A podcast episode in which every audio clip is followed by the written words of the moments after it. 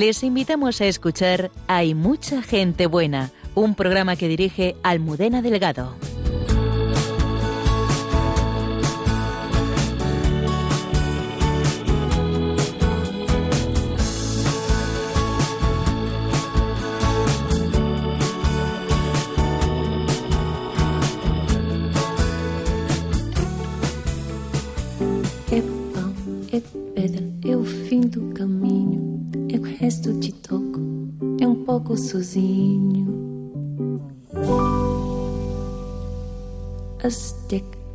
Stone, it's the end of the road.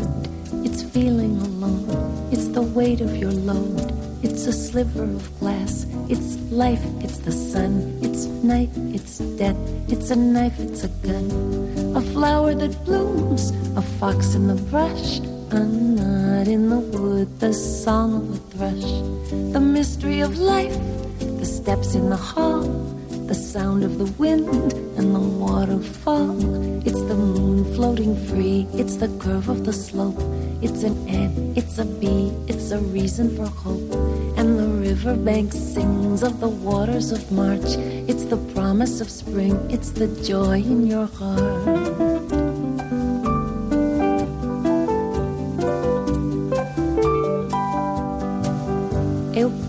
Eu chão é a marcha estradeira, passarinho na mão, pedra de atiradeira. E uma ave no céu, uma ave no chão. É um gato, uma fonte e um pedaço de pão. É o fundo do poço, o fim do caminho. No rosto desgosto, um pouco sozinho. A spear, a spike, a stake, a nail. It's a drip, it's a drop. It's the end of the tale. But do I believe?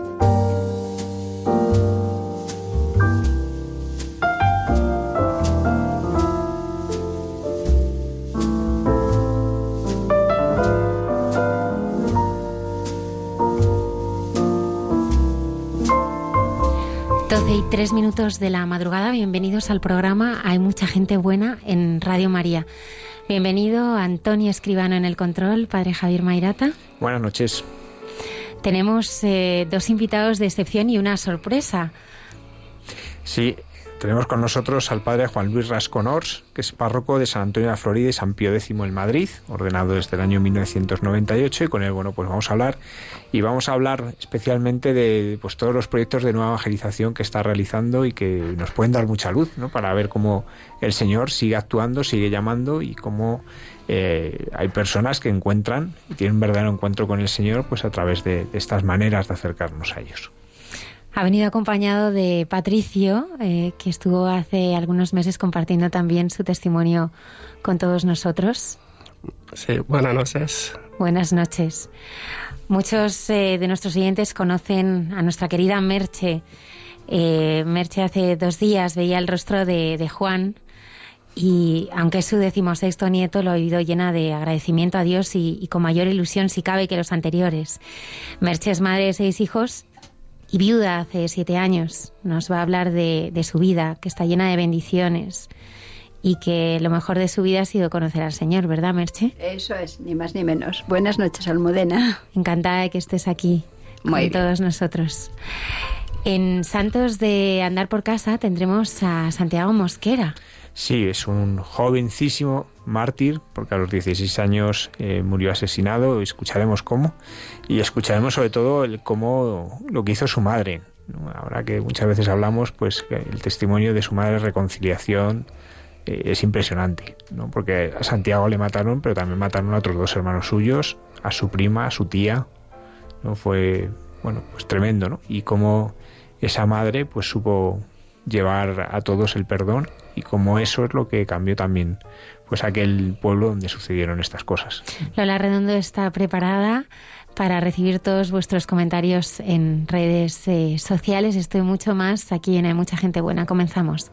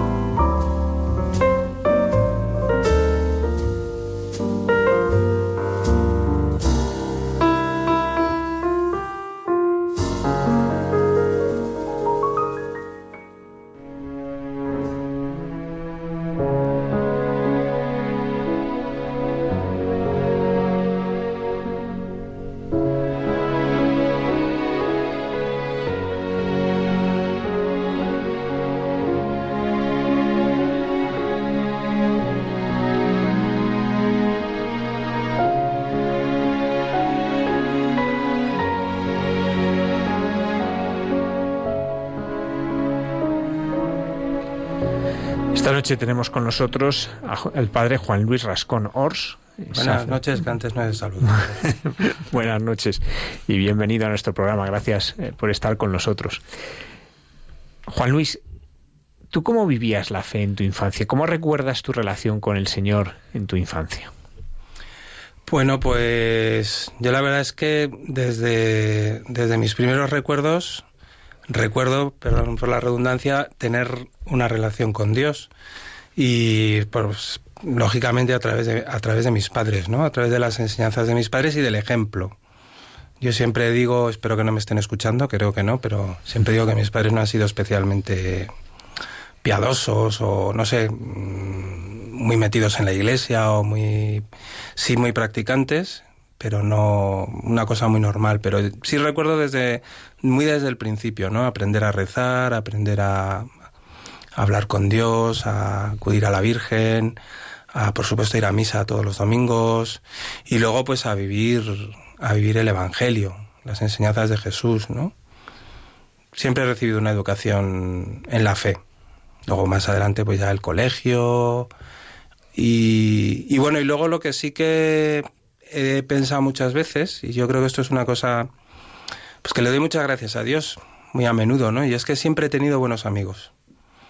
Y no los, no los he buscado por ser más cristianos o más eh, practicantes, pero siempre me he juntado con, con amigos que, que han tirado de mí para arriba. Nunca, nunca he tenido amigos que me hayan influido mal o que me hayan si he hecho gamberradas, he hecho cosas así, pero, pero que me hayan influido mal, que me hayan llevado por malos caminos, no recuerdo haber tenido amigos así, ¿no? Yo creo que una, debo muchísimo a mis padres, pero debo también mucho a mis amigos. Y bueno, uno va creciendo, llega el momento de la adolescencia y a veces se produce una crisis. ¿Tú recuerdas esa crisis, recuerdas un momento de alejamiento o tú lo viviste con más tranquilidad y no...? De, fíjate, de, así como de dejar la iglesia o ponerme rebelde, de no querer ir a misa y tal, no, no lo, no lo he tenido. O sea, mmm, no he tenido, sí he tenido crisis de, pues de otras cosas, de estudiar menos, de de desobedecer o, o, tener broncas con mis padres, etcétera, pero, pero nunca he abandonado la, la práctica de la fe, ¿no? ¿Y cómo, cómo descubres tú que Dios te llamara a ser sacerdote? Pues. Pues es que fue un día, de un día para otro. O sea, no, no fue una, una cosa así. Eh, fue un, un, 6 de enero del año 1900, del año 1989 que pues el día anterior por la noche, la noche de Reyes, pues me llamó un amigo y tal, que mira, es que mañana voy a ir a una ordenación y no me apetece ir solo, ¿por qué no vienes conmigo? Y me acompaña y hombre, no me fastidies, que es el día de Reyes, uh, tal, venga, por favor y tal. Total, que al final fui y, y cuando salí de aquella ordenación, pues quería ser sacerdote. No sabía eso cómo se hacía, ni qué había que hacer, ni dónde había que ir. Yo me acuerdo que empecé a pensar, a ver cómo le digo a mi madre que me tengo que ir a Roma a estudiar y tal. No sé, porque es que no tenía ni idea, ¿no? Y, y pero vamos, a partir de ese momento no nunca dejé de, de, de, de querer ser sacerdote, ¿no? Hasta que, bueno, pues do, dos años después y tal, ya entré al seminario, etcétera, ¿no? ¿Recuerdas algo que te impresionase especialmente de aquella ordenación o fue más...? No, fue solamente el hecho de... De hecho es que no, no la recuerdo mucho, o sea, recuerdo el sitio, recuerdo tal, pero no... O sea, detalles y tal, no recuerdo, simplemente recuerdo que, que salí de allí queriendo ser sacerdote. Es verdad que por aquella época, pues... No sé si antes, durante después de este acontecimiento sí que había he leído cosas, de, me interesaba mucho, ¿no? Pues esto, vidas de santos, eh, testimonios, no sé, como que se dio una serie de casualidades de, pues de leer testimonios, leer vidas de santos, eh, de sacerdotes, pues que, que, a mí me encantaba, ¿no? En vez de dedicarme a, a leer relatos, yo que sé, de superhéroes o lo que sea, pues me encantaba leer esas cosas, ¿no? Eso es algo que, a veces se pierde, ¿no? Que eh, pero San Ignacio, por ejemplo, su conversión la debe a los santos. Por las lecturas también. Y yo recomiendo muchísimo la lectura siempre, porque a la gente, ¿no? Porque yo siempre les digo, mira, la lectura no te, o sea, no te, no te, no te evita tener que pensar y tener que tomar tus propias ideas y decisiones, pero sí que es verdad que ayuda, ayuda a pensar, ¿no? Y sobre todo si las lecturas son buenas, ayuda a pensar y a entrar como en diálogo, ¿no? Con, con verdades, con incluso pues con, con, personas, ¿no? A través de sus testimonios, de sus ideas y tal, ¿no? Yo recomiendo muchísimo la lectura a, todo el mundo, jóvenes y mayores. ¿Cómo recuerdas tu, tu ordenación y tus principios de sacerdotales? Bueno, pues la ordenación la recuerdo pues con mucha ilusión. La verdad es que era una cosa que mientras estaba en el seminario pensaba que no iba a llegar nunca que parecía que, que, eso era eterno, ¿no? Lo del seminario. Y sin embargo, pues ya llevo 20, voy a hacer 21 años este, este, este, esta primavera. Y, recuerdo la ordenación con mucha ilusión, ¿no? Con muchas ganas y con mucha alegría. Un momento de mucha alegría, ¿no? Una alegría pues que tienes que no te la puede quitar nada, ¿no? Yo en aquel momento tuve algunas entre el año de, o sea, entre la ordenación de diácono y, del año y la ordenación de cura, tuve algunos disgustos familiares, cosas así que, que bueno, podían haber ensombrecido todo aquello, pero no, no, o sea, no, no lo consiguieron, ¿no? O sea, lo recuerdo con mucha alegría y con muchos nervios, especialmente la de diácono. Estaba mucho más nervioso para diácono que para sacerdote. No sé por qué. Mm, yo siempre pienso que, bueno, cuando tomas una decisión así, ¿no? Que es realmente, pues, eh, pues descubrir de esa manera tan fuerte y radical lo que es tu vocación, ¿no? Para lo que has nacido, ¿no? Para lo que te quieres, para lo que quieres darte y entregarte, ¿no? Pues eh, pienso que debe haber un encuentro muy fuerte con Jesucristo, ¿no? Debe haber un rostro, ¿no? Como que tú descubres, del que tú, eh, pues pues te enamoras, te conquista, porque para en el mundo que vivimos dejarlo todo, ¿no? Y, dar tu vida al servicio del Señor, pues eh, eh, bueno, creo que tiene que haber un encuentro personal como muy concreto y muy fuerte con Él, ¿no? ¿Cómo es ese camino, ¿no? Que tú vas descubriendo ese rostro y esa intimidad que entiendo que es la raíz, ¿no? De, de toda vocación con el Señor. Sí, yo sí lo recuerdo como Exactamente, ¿no? Como algo, como una llamada muy personal, ¿no? Como que a lo mejor hasta entonces, pues sí, había sido cristiano, había practicado y vivido la fe, pero con una cierta distancia, ¿no? Con respecto a, al Señor. Y sin embargo, en torno a la vocación y, y como consecuencia también, pues haber entrado en una muchísima mayor intimidad, ¿no? Que no quiere decir que yo me hiciese más santo, más, no sé, más bueno, más perfecto, ¿no? O sea, no van por ahí los tiros, sino sí un, conocimiento más profundo del Señor, ¿no? Que bueno, espero que me haya ayudado a mejorar y a crecer, pero que... Y sobre todo los primeros momentos, eh, los primeros momentos de, la vocación y, y esos primeros años sí que recuerdo pues como un crecimiento muy grande, por ejemplo, en la oración, ¿no? En la necesidad de la oración, en el gusto por la oración, ¿no? ¿Y cómo rezas tú? ¿Cómo rezo? Como puedo. no sé, rezo de muchas maneras a lo largo de mi vida, ¿no? Pero bueno, yo mm, hago la oración mental, que o meditación, contemplación de, del Evangelio, me cuesta mucho el me cuesta no digo que no lo haga pero me cuesta no el como el dirigirme personalmente no Eso es una cosa que me tengo que esforzar. Pero que hay veces que es como un regalo o sea que hay veces que me esfuerzo mucho y no lo consigo digámoslo así y hay veces que sin esforzarme sin, sin buscarlo pues Dios me lo da no y también uso mucho la oración vocal y luego, pues desde hace unos años también el tipo de oración, digamos, más carismática y espontánea, y incluso pues con el don de lenguas, es una cosa muy rara, pero que yo no sé explicar muy bien, pero que está ahí. y, Y bueno, pues... Y luego, por supuesto, claro, la oración litúrgica, ¿no? El breviario todos los días, casi todos. y, y, la misa, ¿no? Y bueno, luego es una cosa que se dice y parece que no es posible, pero a veces hay como una oración continua, ¿no? También de casi sin darse cuenta, ¿no?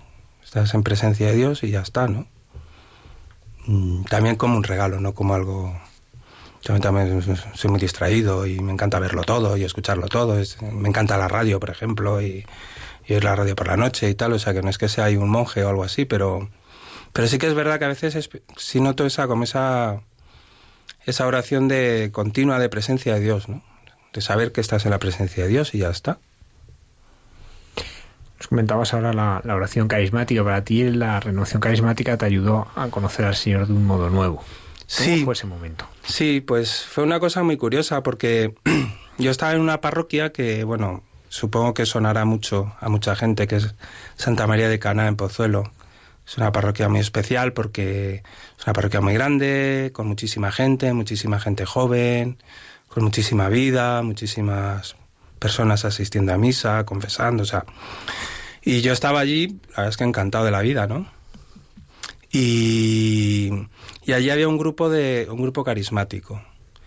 Y bueno, yo por mi por mi educación, por mi formación, por mi sensibilidad, mi forma de ser, pues no me iba mucho. O sea, yo siempre he sido más bien, eh, no sé, como como más tímido, no sé, más Mm, ¿cómo, se dice eso, no? Que, introvertido. introvertido y tal, ¿no? Y, bueno, pues yo veía eso a los carismáticos y pensaba, bueno, pues oye, en la iglesia tiene que haber de todo, ¿no?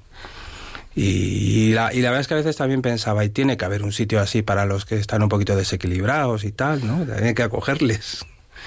Y, lo que me pasó fue muy, o sea, no, no, lo, no, no, no, lo pensaba con esta palabra, esto lo digo ahora de broma, ¿no? Pero sí un poco esa, esa, bueno, la gente es así como más superficial, digámoslo, ¿no? Pues tiene que haber también para ellos, ¿no? Eso sí lo pensaba con un poco de soberbia, ¿no? Y, y me acuerdo que mm, empecé a tratar con gente, sobre todo, bueno, pues a través de la confesión, ¿no? Pues que yo hablaba con ellos o ellos hablaban conmigo y yo decía, caramba, esta persona tiene una calidad espiritual increíble, ¿no? Una profundidad y una experiencia de Dios que yo no tengo. Y yo soy sacerdote, ¿no? O sea, no, no que es mejor que yo o que yo soy peor, algo así, sino está en un nivel que yo no he alcanzado. No sé. Mm, era como una, algo que me llamaba la atención, ¿no? Y y bueno, pues ahí me picó la curiosidad y entonces eh, un año pues se hizo un seminario de vida en el espíritu que se hace a menudo en, los sitios donde hay grupos de renovación y invitaron, invitaron a un montón de gente a ir. La gente daba por supuesto que los curas no íbamos a esas cosas, ¿no? Porque, no sé, era como para laicos. Y, pero a mí me invitaron. Y bueno, pues ya está, pues si puedo iré, lo típico, ¿no? si eso ya, ya te lo diré, ¿no? Y me acuerdo que empecé a pensar seriamente en ir, ¿no? El párroco estaba en el... O sea, era el que iba a dar el seminario. las charlas, que hay unas charlas, ¿no? Durante siete semanas, pues se van dando unas charlas y luego tal. Y lo iba a dar el párroco. Y yo, al mismo tiempo que quería ir, que tenía ganas de ir, pensaba, ya, pero es que si voy todo el mundo va a pensar que soy un pelota, que le quiero hacer la pelota al párroco. y entonces estaba así, que sí, sí, que sí, no. Y justo el día que empezaba el que empezaba el seminario, pues era un miércoles a las ocho y media de la tarde, pues a las ocho y veinticinco, en la sacristía, le dije al párroco, oye, voy a bajar a esto del seminario. Ah, pues muy bien, pues baja. Y bajé. Y, nada, y lo hice. Y la verdad es que desde el principio me enganchó, ¿no?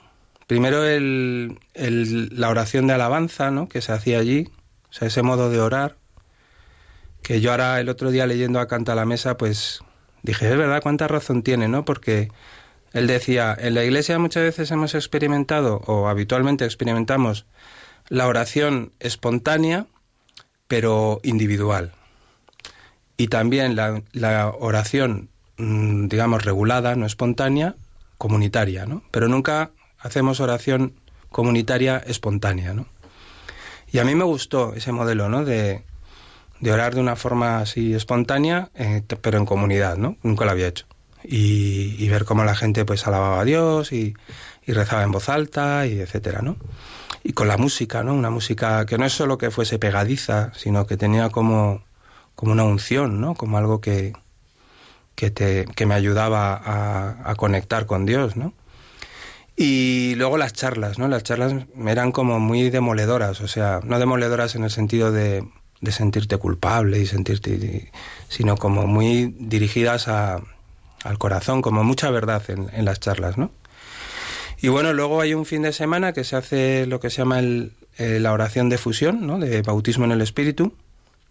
Y yo, pues, te dicen que te tienes que hacer expectativas un poco de que Dios va a hacer algo en tu vida, ¿no? Y yo pues pensaba, bueno, pues Dios hará cosas en la vida de los demás porque, o sea, cosas extraordinarias. También con un poco de soberbia, porque, digo, más extraordinario que la vocación, pues no sé qué puede haber, ¿no? Pero yo pensaba, a mí estas cosas no, Dios conmigo, o sea, yo soy de los que eh, nunca me toca el sorteo, ¿no? Siempre le toca a otro. Y yo sé que no me va a tocar, ¿no? Cuando sortean algo, lo típico, venga, a ver, la, coger la papeleta. Yo, digo, yo la cojo, pero sé que no me va a tocar, ¿no? Y aquí yo pensaba que lo mismo, digo, yo aquí, pues, veré como los demás lloran y se emocionan y tal, y cuentan luego maravillas, pero yo no pasará nada, ¿no? Pero bueno, empezaron a hablar de algunas cosas. Pedid lo que queráis, ¿no? Pedidle a Dios lo que queráis, pedidle. Y yo recuerdo que no pedí nada especial, pero yo en aquella época iba con un tema un poco un poco difícil que me afectaba mucho porque porque yo siempre he tenido como soy hijo único, ¿no? Y pues siempre he tenido el problema de la soledad, ¿no? De, el miedo a la soledad, el miedo a estar solo. No me gusta estar solo. Y tenía miedo, y en aquella época tenía miedo a la soledad. Y miedo, pánico, terror a quedarme solo. Pensar algún día se morirán mis padres o lo que sea y, estaré solo, ¿no? Entonces era un problema y incluso pues yo llegué a tener eh, problemas incluso de ansiedad, de, en fin, de estos, estos síntomas como que, como que te superan un poco, ¿no? Y, y bueno, pues en aquella oración lo que ocurrió sencillamente fue que cuando empezaron a orar por mí, justo en el momento en que empezaron a orar, pues sentí una paz muy grande, una paz que no es lo típico de que estás un poquito relajado y tal, sino como algo muy muy muy llamativo, ¿no? Una paz que poco a poco fue derivando en un recogimiento que la gente pensaba que yo estaba dormido, que me había dormido o que me había desmayado. Y, y, estaba todo el mundo diciendo, ¿qué le pasa? Oye, tal, vamos a llamar al SAMUR, no sé qué. Y que me dejen en paz, que estoy súper a gusto, que no, que no me pasa nada. O sea, yo lo estaba oyendo todo, no es que hubiese perdido la conciencia ni nada. Pero tenía, yo lo describo como un recogimiento, como cuando intentas recogerte y no puedes. Intentas, voy a recogerme. Me gustaría estar recogido, estar en silencio interior, estar... Y no lo consigues, no eres capaz, pues como que se me regaló en aquel momento, ¿no? ese recogimiento. Y estuve así un buen rato y entonces en ese y experimenté de un modo muy que hoy a día de hoy lo recuerdo perfectamente, ¿no? Como el amor de Dios, ¿no? Y que me vino a la, a las, a la, a la boca, a los labios, un, un, salmo que me sé de memoria. Es el único que me sé de memoria porque es el más corto de todos. Que es aquel de mi, cora eh, mi corazón es ambicioso, eh, no pretendo, eh, Señor, mi corazón es ambicioso, no pretendo grandezas que superan mi capacidad, sino que modero y acallo mis deseos como un niño en brazos de su madre. Y esa era la experiencia que estaba teniendo en ese momento, la de un niño en brazos de su madre. Y como Dios diciéndome, tú nunca vas a estar solo, ¿no? Entonces, pues a, partir de aquel día se me quitó ese miedo que tenía yo, que, que, no me dejaba vivir, sinceramente. Se me quitó no, no he vuelto a tener ese... De hecho, ahora me, gusta estar solo. me gusta... Hace poco se han, venido mis padres a vivir conmigo otra vez y estoy encantado, estoy feliz, pero antes vivía solo, he estado viviendo solo muchos años y, y me gustaba, me gustaba, me, Me gustaba esa soledad. O sea, no he vuelto a tener ese miedo, ¿no? Y bueno, a partir de aquel momento también, pues, no sé, yo no me he visto muy cambiado, pero la gente me dice que sí, que, que he cambiado, ¿no? Yo me acuerdo que al poco tiempo de hacer ese seminario, pues la gente me decía, es que hasta tienes otra cara, es que se te nota. Y pues chico, yo no, no noto nada, no sigo siendo del Atleti, en fin, que no, no he cambiado tanto, ¿no? Y luego, pues también yo sí que he notado que, que antes me costaba mucho hablar. O sea, hablaba por obligación. Me refiero a las homilías, las charlas. O sea, enfrentarme a la gente, yo siempre me ponía colorado cuando hablaba con más de dos personas y me miraban a la cara, me ponía colorado, ¿no? Que es una cosa súper humillante, o sea, es, una cosa que se, que se pasa fatal porque que tú te das cuenta de que te estás poniendo colorado, que todo el mundo te está viendo colorado y tú no puedes hacer nada por no estar colorado, ¿no? Se humilla muchísimo, ¿no? Y entonces, y me costaba mucho hablar y ahora me encanta, o sea, es que me ponen un micrófono delante y... ¿A qué hora acaba esto? ¿A las 6 de la mañana? Cuando sea, vamos, que estar hablando todo el tiempo que haga falta. O sea, como un... No hablar por hablar, lógicamente, sino también para hablar del Señor, ¿no? Y bueno, pues también yo creo que nació en mí un, una pasión por la evangelización también, a raíz de aquello quizá que a día de hoy tengo, ¿no? Y bueno, pues esa es la experiencia de, de este seminario, ¿no? Yo sigo siendo, quiero decir, no... La gente dice, ¿eres carismático? Digo, pues como tú, o sea, decir, carismáticos somos todos porque somos cristianos, ¿no?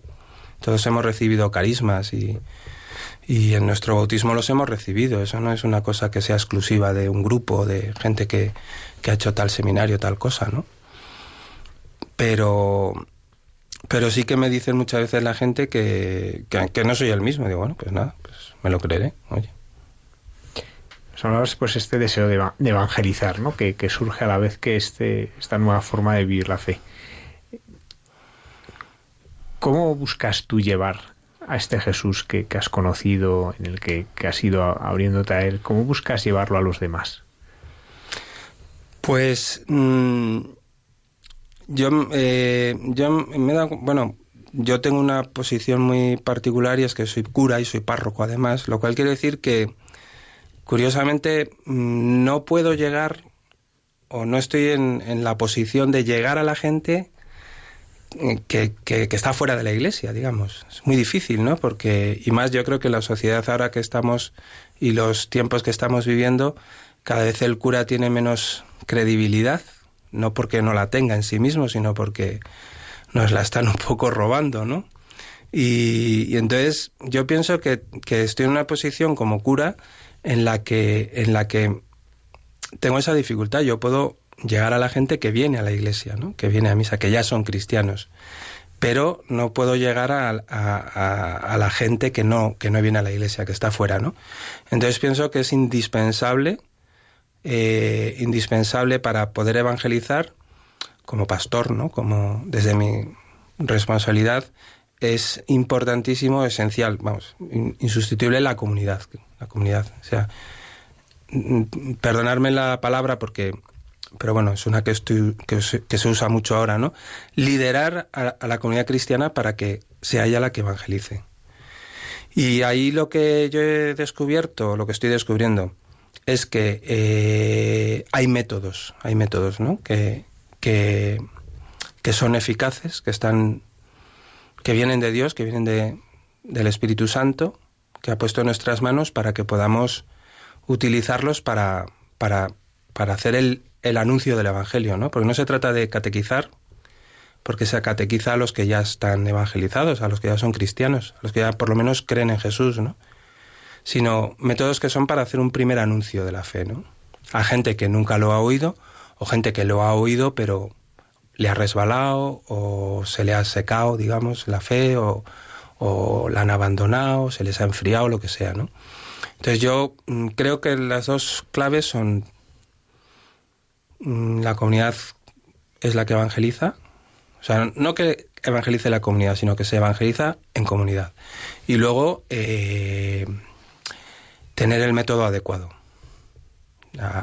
Uno se puede ir con un megáfono a la Puerta del Sol, ponerse allí a decir convertidos pecadores que va a venir el fin del mundo y bueno, pues es un método, ¿no? Pero creo que hay otros métodos más adecuados, ¿no? Entonces, eh, vivimos en una, ahora mismo en una época, como creo que ha dicho el Papa, ¿no? Que no es una época de cambio, sino un cambio de época, ¿no? Y es muy importante percibir esto, porque si no, estaremos evangelizando con el lenguaje, con las formas, con la, con la perspectiva que teníamos cuando éramos la cristiandad, ¿no? Y cuando prácticamente, pues, la gente nacía cristiana, ¿no? Pero ahora ya no estamos en, en esa época, sino que estamos en una época en la que en la que se ha dado la vuelta completamente todo. ¿no? Entonces la verdad ya no importa a nadie, la verdad no es algo que se piense que existe, cada uno tiene su verdad, cada uno tiene su... su además, nadie puede decir yo sé lo que es la verdad o yo conozco la verdad, aunque sabemos que la, que la tenemos, no que la tenemos, sino que la conocemos, ¿no? que la verdad es Jesucristo.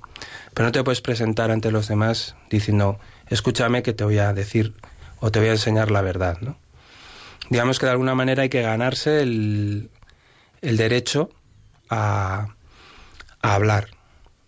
Entonces yo he descubierto, he venido aquí a hablar de mi libro, no, he descubierto seguro hay muchos métodos. la iglesia es riquísima y antes hablábamos, ¿no? De, del retiro de Maús, pues que se ha hecho en la cárcel, o sea, se están haciendo cosas muy buenas, muy increíbles, ¿no?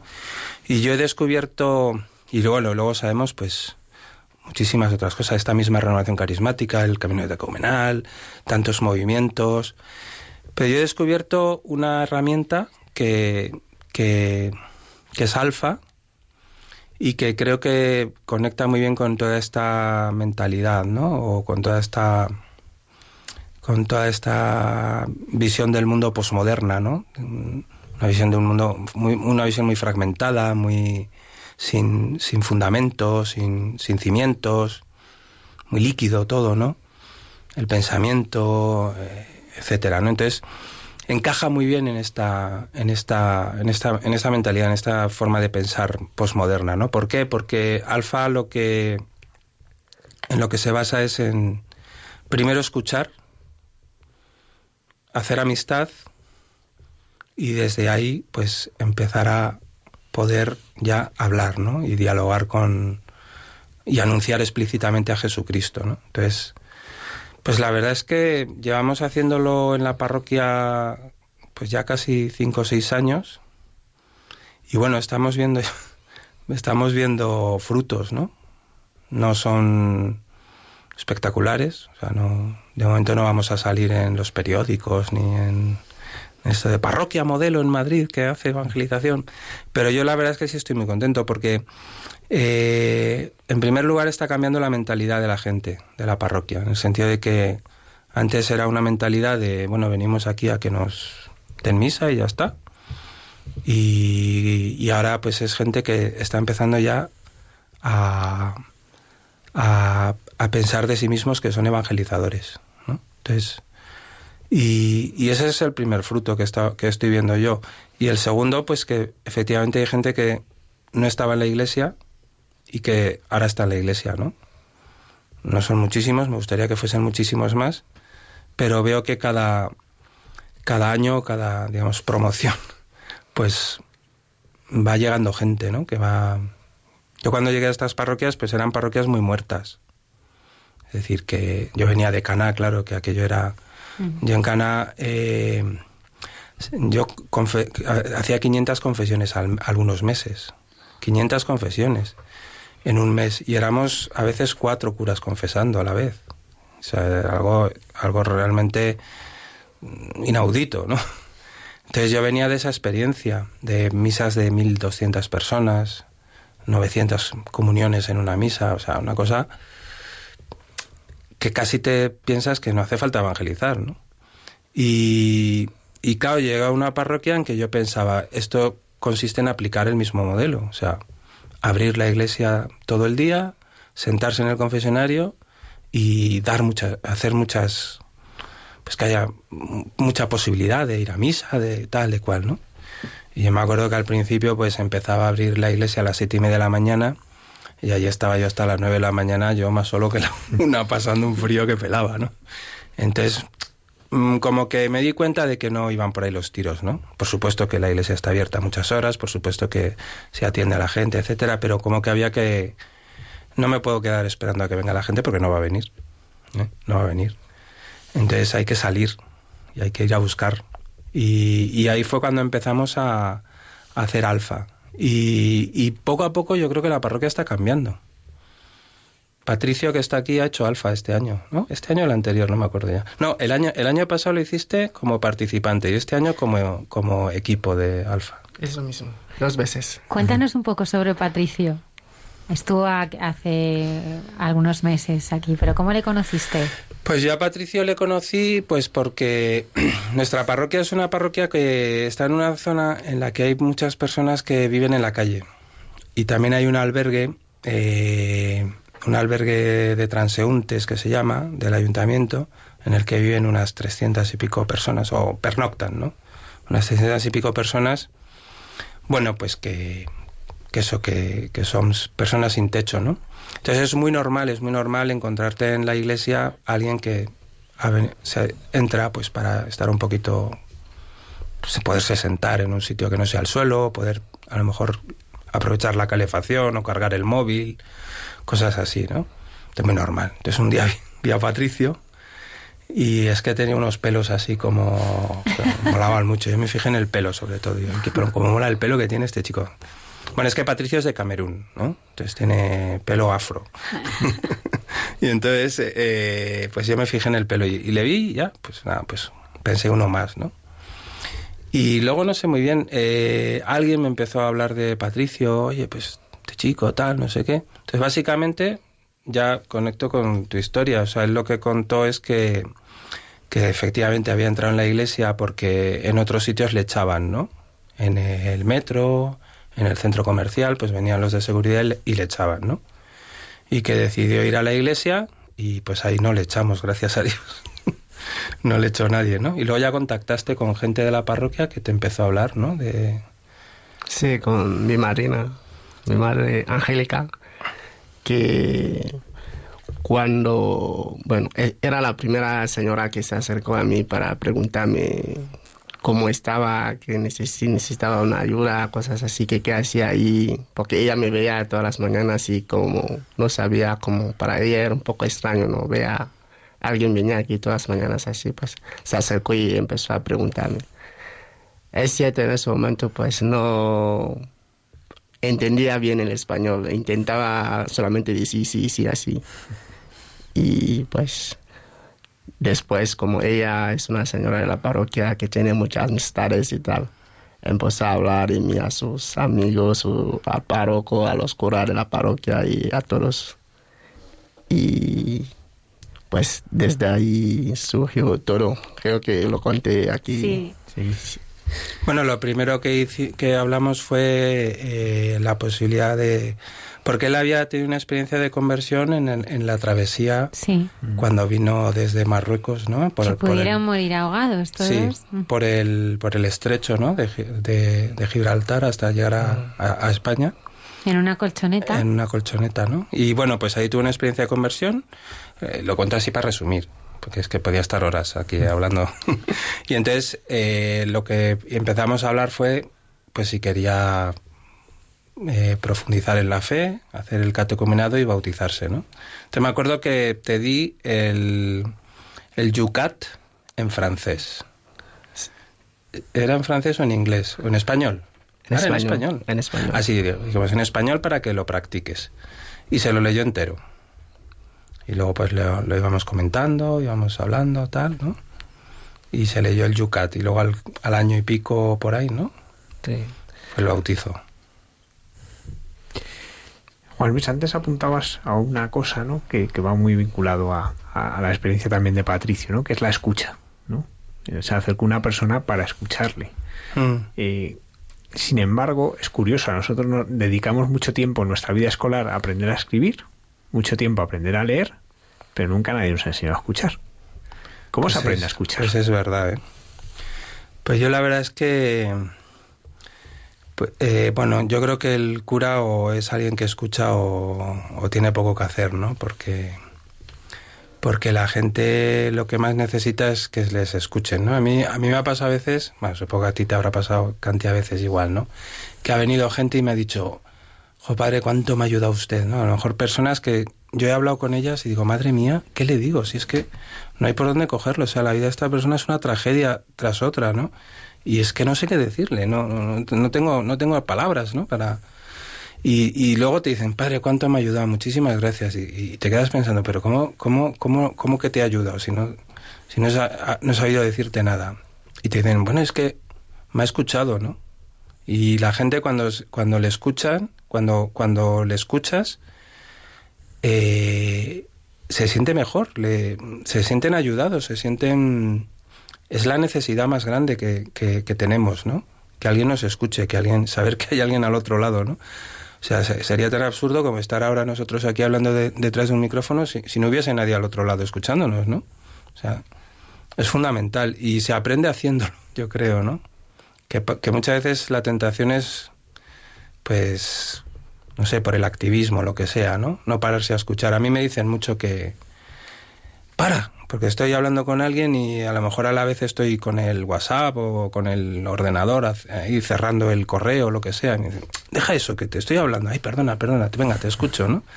Porque es verdad que nos cuesta mucho y es una necesidad enorme, ¿no? Y yo creo que se aprende haciendo, haciéndolo. Con los jóvenes es fundamental. Los jóvenes no necesitan que les sermoneemos ya, ojalá llegue el momento en que podamos hacerlo, ¿no? Pero los jóvenes lo que necesitan es escucha, escucha, o sea, que les escuches. Tengan todos sus rollos, todas sus movidas, todas sus historias, y que tú les escuches y les escuches y les escuches. Porque...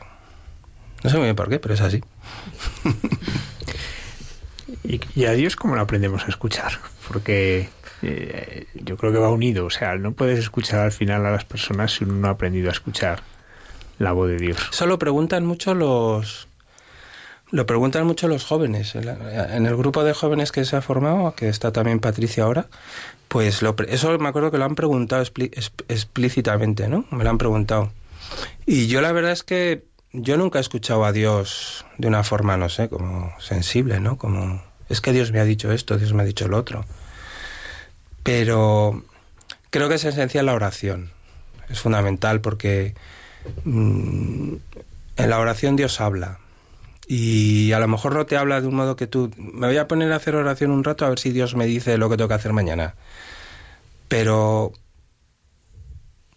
cuando terminas de hacer oración dices, ahora tengo claro lo que tengo que hacer mañana, ¿no? No, o sea... Mm, y si no haces oración, pues... O si no rezas, pues... Pues te lo pierdes eso, ¿no? O sea, yo creo que una cosa fundamental es la oración. En la oración Dios habla. No me preguntes cómo porque, porque no sabría explicarlo, pero habla. Y habla claro. Y luego a veces yo creo que habla mucho también Dios eh, a través de acontecimientos. A mí Dios me ha hablado mucho eh, en acontecimientos de mi vida, por ejemplo, enfermedades, eh, fracasos. bien, a mí Dios habla en los acontecimientos, ¿no?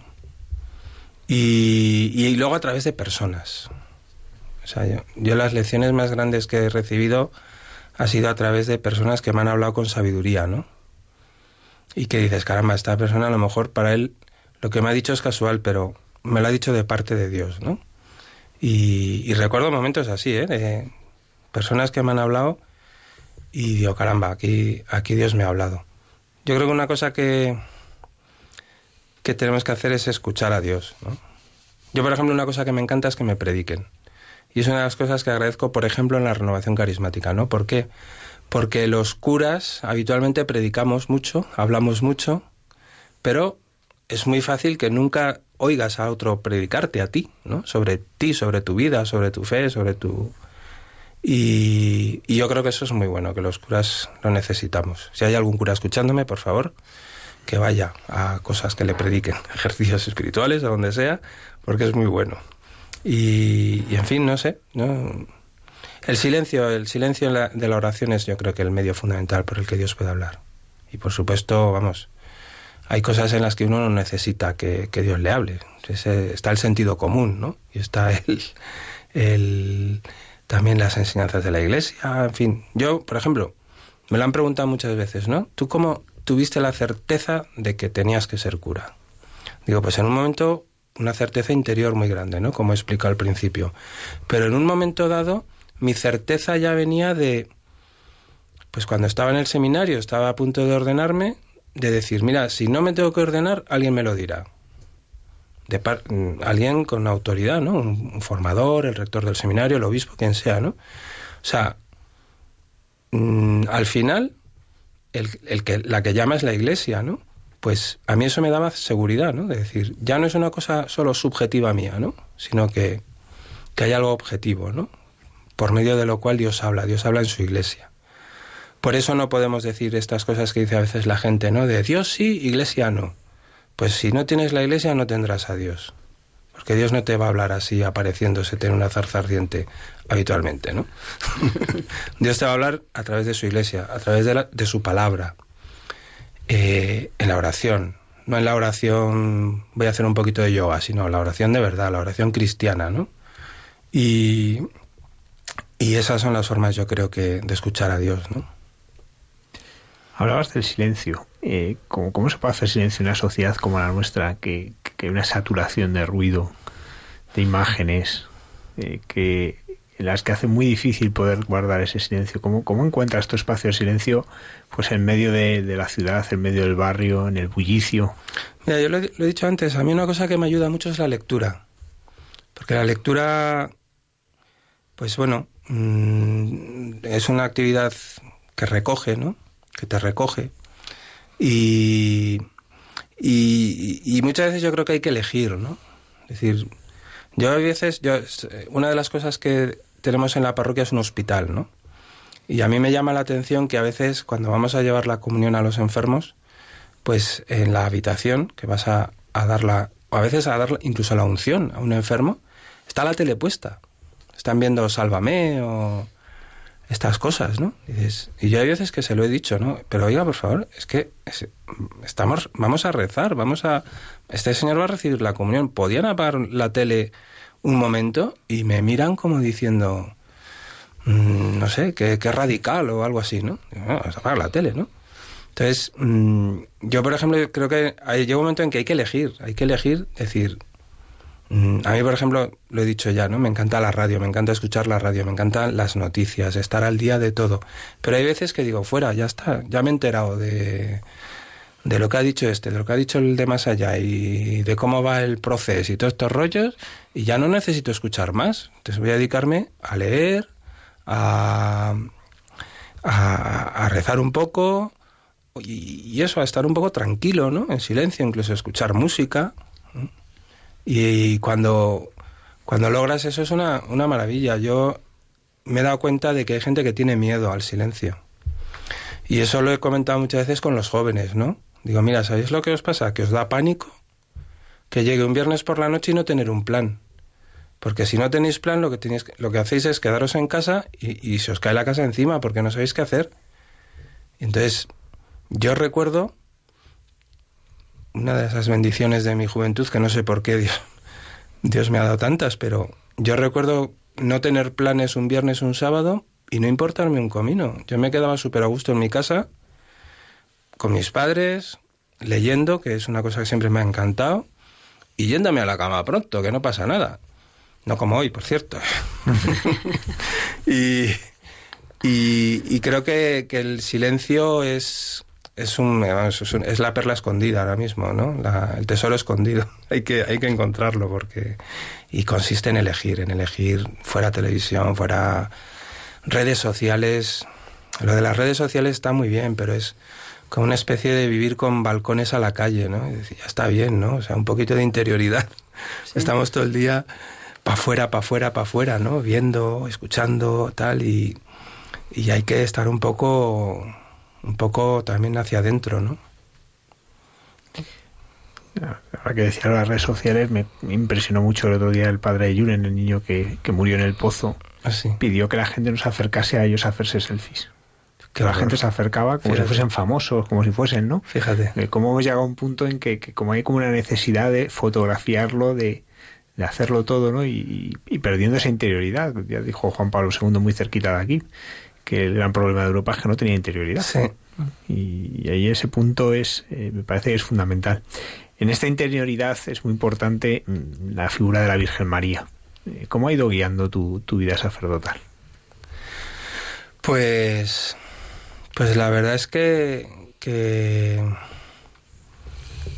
es que yo, vamos, para mí la devoción a la Virgen y el trato con la Virgen es como, no sé, como uno de los pilares de mi vida, ¿no? Y, primero, pues sacándome de muchas, o sea, eh, a lo mejor no es plan de contar aquí ahora, pero en fin, he acudido en, cosas casi impensables que, la Virgen me lo ha concedido, ¿no? En cosas que me han ayudado a, a, a no tirar la vocación por la borda, ¿no? Y yo más o menos, eh, pues desde hace, desde los 18, no sé, no recuerdo muy bien cuando empecé, pero desde muy joven prácticamente rezo el rosario todos los días. Eh, y, y, siempre rezo a la Virgen, vamos, para mí es que es mi madre, ¿no? O sea, y, y, siempre he tenido clarísimo que, que, la Virgen es la que me ha acercado a Jesucristo, la Virgen María. O sea que a través de ella he llegado a Jesucristo.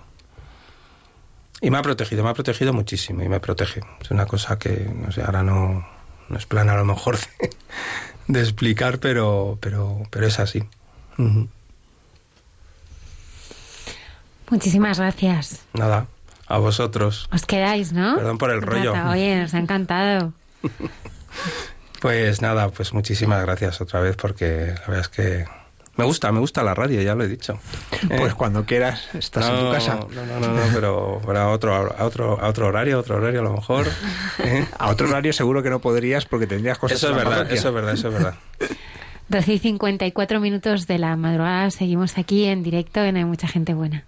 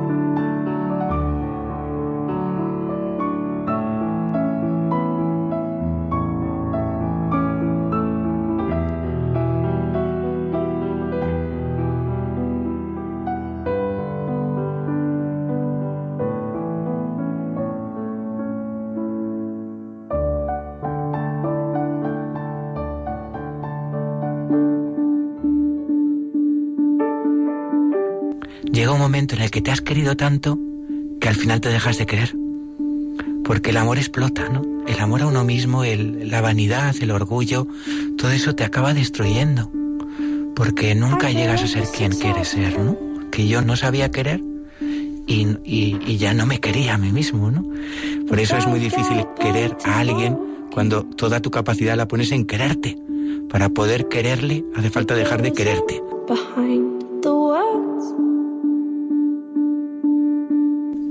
Sacerdote me dijo que, Jesús era el hogar de la misericordia, que era el hogar de los pecadores, ¿no?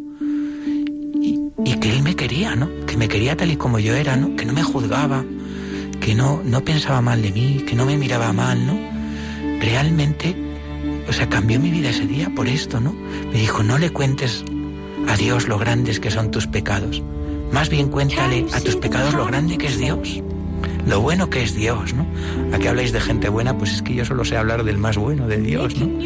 O sea, Dios es que es, el más bueno, ¿no? Porque si me puede querer a mí, es que puede querer a cualquiera, ¿no? La verdad es que ese día cambió todo, ¿no? Me enamoré del Señor, ¿no? O sea, me enamoré, pero porque veía que Él se había enamorado de un pecador como yo, ¿no? Entonces no lo concebía. Y me dijo, pero tú no has mirado cuánto te mira Dios. Ya, vamos, ya has mirado cuánto has pecado. Ahora mira, cuánto te ha amado Dios, ¿no? Y, claro, me dice, mira, mira su corona de espinas, mira, mira sus manos, mira sus pies. Y yo es verdad que hasta ese momento nunca había mirado a, Jesucristo crucificado. Creo que era la primera vez, ¿no? Y me puse a llorar. O sea, yo no concebía tanto amor, ¿no? Tanto amor por un pecador. A Jesús le gusta, le gusta quién soy, ¿no? No me cambiaría, no me cambiaría por nadie, ¿no? O sea, realmente Él me quiere así. O sea, no tengo que... Con Jesús es con el único que no tengo que aparentar. Con él me quito los disfraces, con el que puedo decirle una y otra vez mis pecados, ¿no?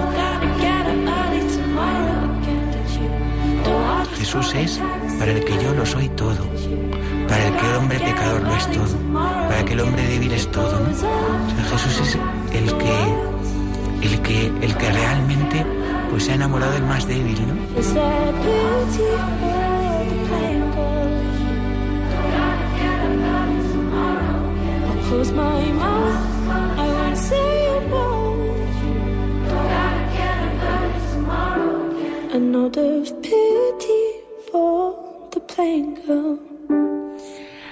Pues muchos de nuestros siguientes recordarán a Pachus, su testimonio que se emitió el 3 de marzo de 2018 y que recuperamos gracias a Antonio Escribano, que nos trae muchas semanas estos buenos momentos. Sí, que si alguno pues al escucharlo dice, anda, me gustaría escuchar la entrevista entera, está el podcast que se puede uno descargar en la página de Radio María, hay una sección de podcast y ahí hay mucha gente buena, pues están los podcasts de los últimos años y bueno, pues uno ahí se lo descarga y los puede escuchar y testimonios como el de Pachudi, como de tantos otros que, que están ahí. Vienen todos, viene un resumencito, bueno, pues para saber un poco en qué consistió ese programa. Pero bueno, que de vez en cuando vamos a ir anunciando, pues para ir recuperando testimonios, ¿no? Que, que a muchas personas pues les ayuda, ¿no? Que en su momento no los pudieran escuchar y poderlos recuperar y poderlos escuchar, porque además el podcast es muy cómodo cuando vas en el coche, lo pinchas y lo escuchas tranquilamente, o pues como algunos de nuestros oyentes nos dicen, mientras limpian la casa, o en los hospitales, ¿no? Pues mientras cuidan al enfermo. Bueno, pues ahí, ahí el podcast te da esa flexibilidad que lo que permite es recuperar estos testimonios de fe y de amor tan, preciosos que, que se nos regala aquí en cada programa. Buenas noches, Merche. Hola, Almudena, de nuevo. ¿Has sido abuela? Acabo de ser abuela el día 3 a las 2 de la madrugada. Un niño súper rico, Juan se llama, y bueno, pues un parto así muy, ay Dios mío, pobre hija mía, la epidural se le voló, es decir, que no se la pudieron poner, pero bueno, aquí está estupendamente el niño, la madre, la abuela, el padre, la hermana, porque tiene una hermanita de dos años. María. Y bueno, pues todo muy bien. La verdad, muy agradecida al Señor porque nos bendice tremendamente en todo, a toda la familia. ¿Desde pequeña siempre has tenido fe, Merche? Pues verás, eh, mi madre siempre desde pequeñita nos enseñó a rezar, eh, nos hablaba de Jesús, nos llevaba a la iglesia. Mi padre no, pero mi padre eh, decía, bueno, pues vete tú con ellas y digamos que colaboraba mm, pasivamente. Pero mi padre nunca creyó mucho en la iglesia porque de pequeño estuvo en un seminario no para ser sacerdote, sino estudiando. Y lo típico, vio cosas que no le gustaron y eso le hizo rechazar la iglesia. Pero sin embargo eso permitía a mi madre que, que nos educase en la fe y yo pues tengo recuerdos de pequeña muy bonitos. Yo, por ejemplo, en mi época la comunión se hacía a los siete años, muy pequeñitos. Y me acuerdo de, de cuando me confesaba, eh, estaba tan contenta cuando salía de la confesión que me acuerdo que nuestra iglesia estaba como en un alto, había así como una bajada, como un pequeño montecito y al final una carretera. Y yo cuando me acaba de confesar bajaba corriendo contenta y decía, si no me puedo parar cuando llega la carretera no importa, aunque me pille un coche, porque soy súper feliz. Eso siendo bien pequeña.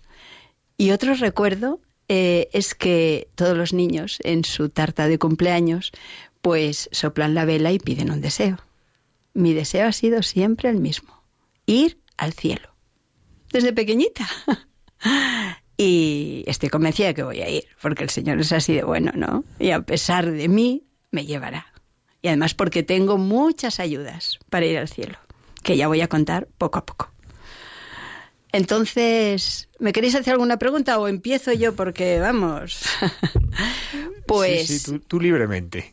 pues mirad, eh, eh, la iglesia me ha ayudado siempre. Mm, yo, bueno, yo no tengo ensayado lo que voy a decir, ¿eh? porque mm, yo mi forma de hablar de Dios es decirle, Señor, eh, no voy a preparar nada, yo tengo mi experiencia durante toda mi vida de ti y eres tú el que tienes que hablar, ¿no? Me vas recordando cosas. Mm, pues no sé, no sé lo que os voy a decir, pero vamos a empezar.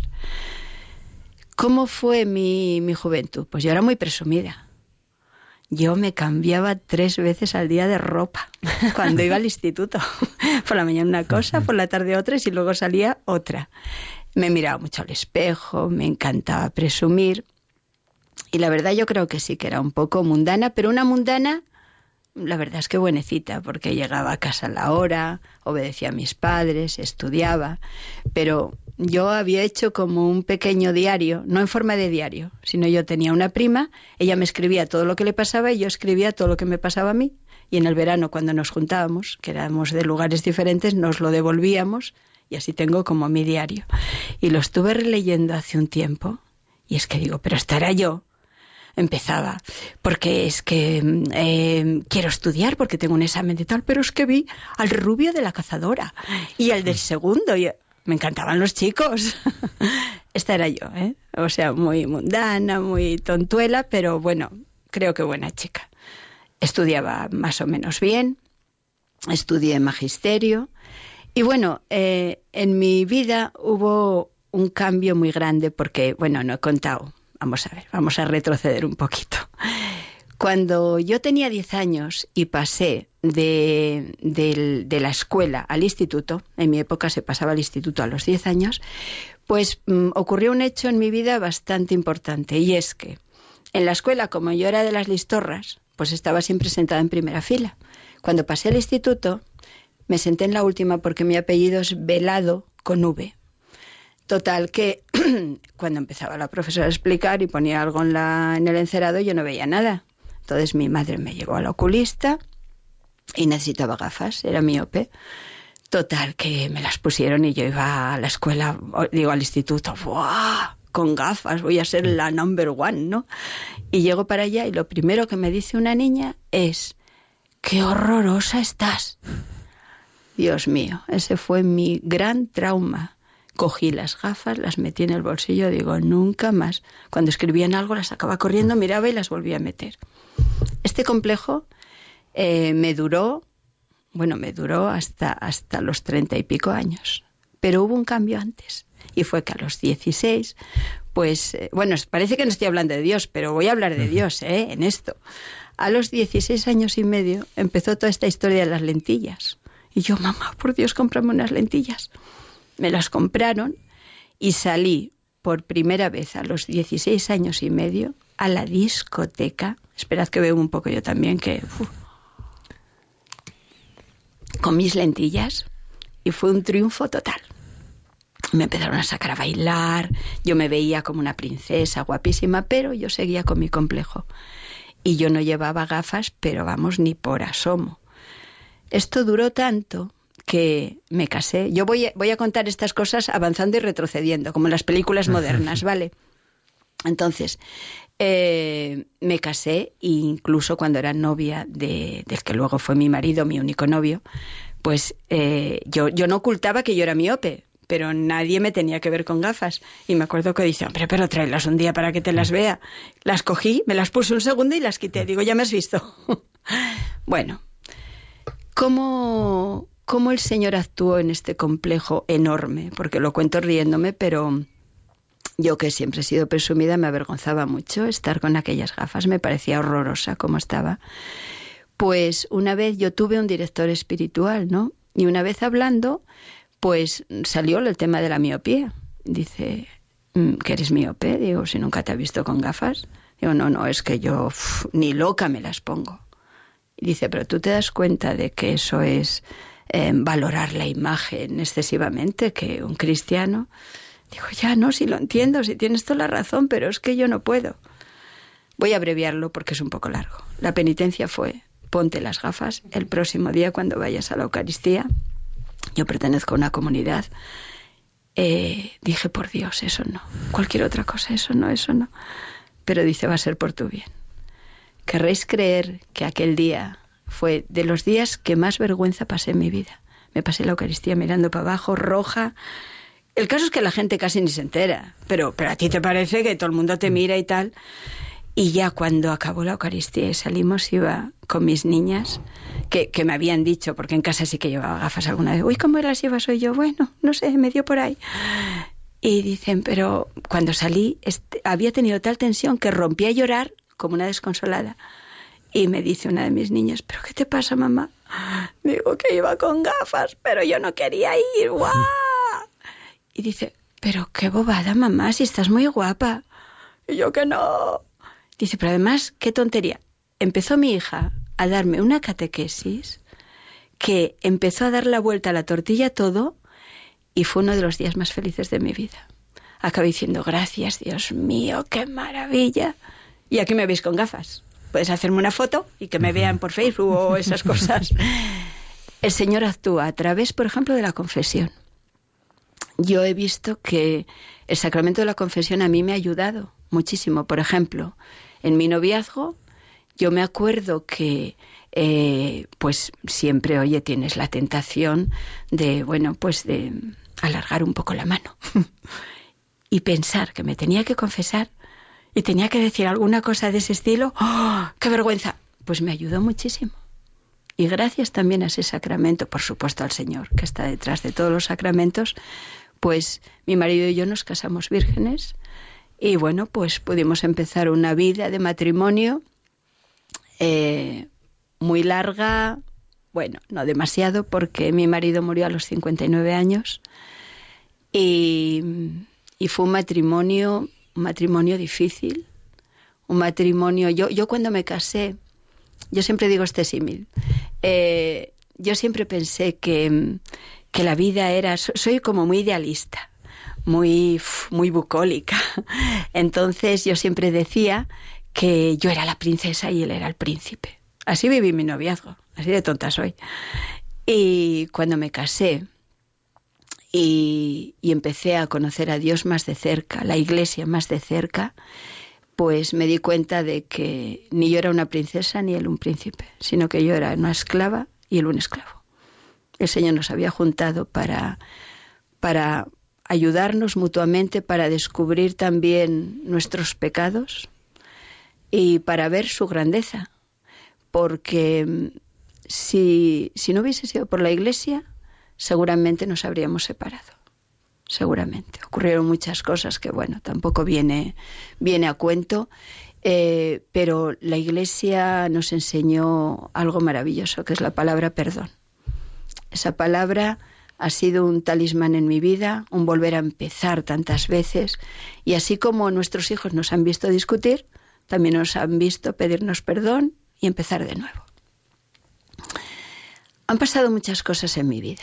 Bueno, tengo seis hijos, que son seis regalos del Señor. Eh, tengo 16 nietos, que creo que lo dijimos al principio, ¿no? Y, tengo 65 años. Nunca me importó decir la edad porque, bueno, siempre me han dicho, pero qué bien estás. Entonces todavía presumo, ¿no? Eh, bueno, ahora ya no tanto. Eh, entonces, bueno, pues mm, en mi vida han pasado tantas cosas y siempre eh, he visto que en mi vida lo adverso ha sido lo mejor. Cuando la gente dice, ay Dios mío, esta gente, por ejemplo, madre, este matrimonio se quedó en paro. Yo he pasado por el paro. Bueno, mi marido y de rebote yo. Yo nunca he trabajado fuera. Yo estudié magisterio y cuando, cuando terminé, pues o hacía las oposiciones y me iba a un pueblo, Dios sabe dónde, o, o me casaba y, y, dejaba el magisterio a un lado. De hecho, bueno, he sido maestra con seis hijos, ¿no? Y con todos los nietos. Un momentito, preguntarme algo mientras. Si no, realmente te ha tocado hacer de maestro, pero te ha tocado hacer de enfermera, te ha tocado hacer de tantas cosas, ¿no? Con tanto, de todo un nietos, has tenido que hacer de todo. De todo. Una madre, pues es eh, chica para todo. Y además de día, de noche, a todas las horas. Porque además antiguamente, yo ahora veo, con mis hijas, veo que los maridos pues colaboran muchísimo más.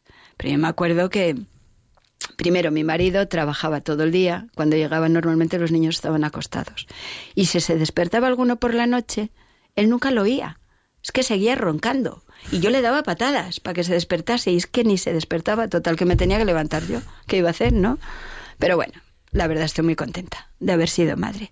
Creo que ser madre es genial. Mejor que ser padre. Aunque bueno, tengo aquí un padre enfrente, pero un padre de otro estilo un padre de, la iglesia. Merche, y cuando hablamos retomando los momentos adversos, ¿no? Sí. En los que nos podemos todos hundir, ¿cómo es que pues los momentos de mayor dolor o dificultad en tu vida han sido un momento de encuentro con, con el Señor? ¿Se han convertido desde la muerte a la vida? Pues sí, precisamente el, el mayor mm, suceso pues ha sido la muerte de mi marido. Es una historia preciosa mis hijos siempre me dicen, cuidado como la cuentas, mamá, que parece que quería que se muriese, porque en el tanatorio venía la gente, ay, Merche, yo ha sido maravilloso. Claro, se quedaban un poco sorprendidos. ¿Cómo fue esto? Pues mirad, eh, mi marido y yo pues pensábamos que estábamos sanísimos, de hecho nunca nos hacíamos análisis ni nada, ¿no? Total que un día dije yo, oye, ya tenemos una edad, Teníamos pues el 58, me lleva dos años, pues yo 56. Digo, hombre, nos haremos un análisis, ¿no? Para ver cómo estamos. Y aquel análisis, pues en mí fue muy bueno, pero en él eh, vieron que había unos parámetros ahí un poco extraños. Y dijeron, esto hay que analizarlo un poco, ¿eh? Entonces le hicieron hacer pruebas, ya sabéis, la seguridad social va despacito, aquello tardó unos meses, dos, tres, no me acuerdo bien, pero al final pues eh, nuestro yerno, el, el, marido de mi hija mayor, que es médico, fue el que le dio la noticia. Nos dio, estábamos juntos. Dice, mira, Javier, así se llama mi marido, tienes un cáncer de colon con metástasis en el hígado. No había tenido absolutamente nada que lo delatase, se encontraba perfectamente, pero aquello estaba ya... ¿Qué ocurrió en aquel entonces? Pues mm, yo estaba junto a él y le vi con mucho aplomo lo primero que pensó es, tengo que recibir la unción de enfermos.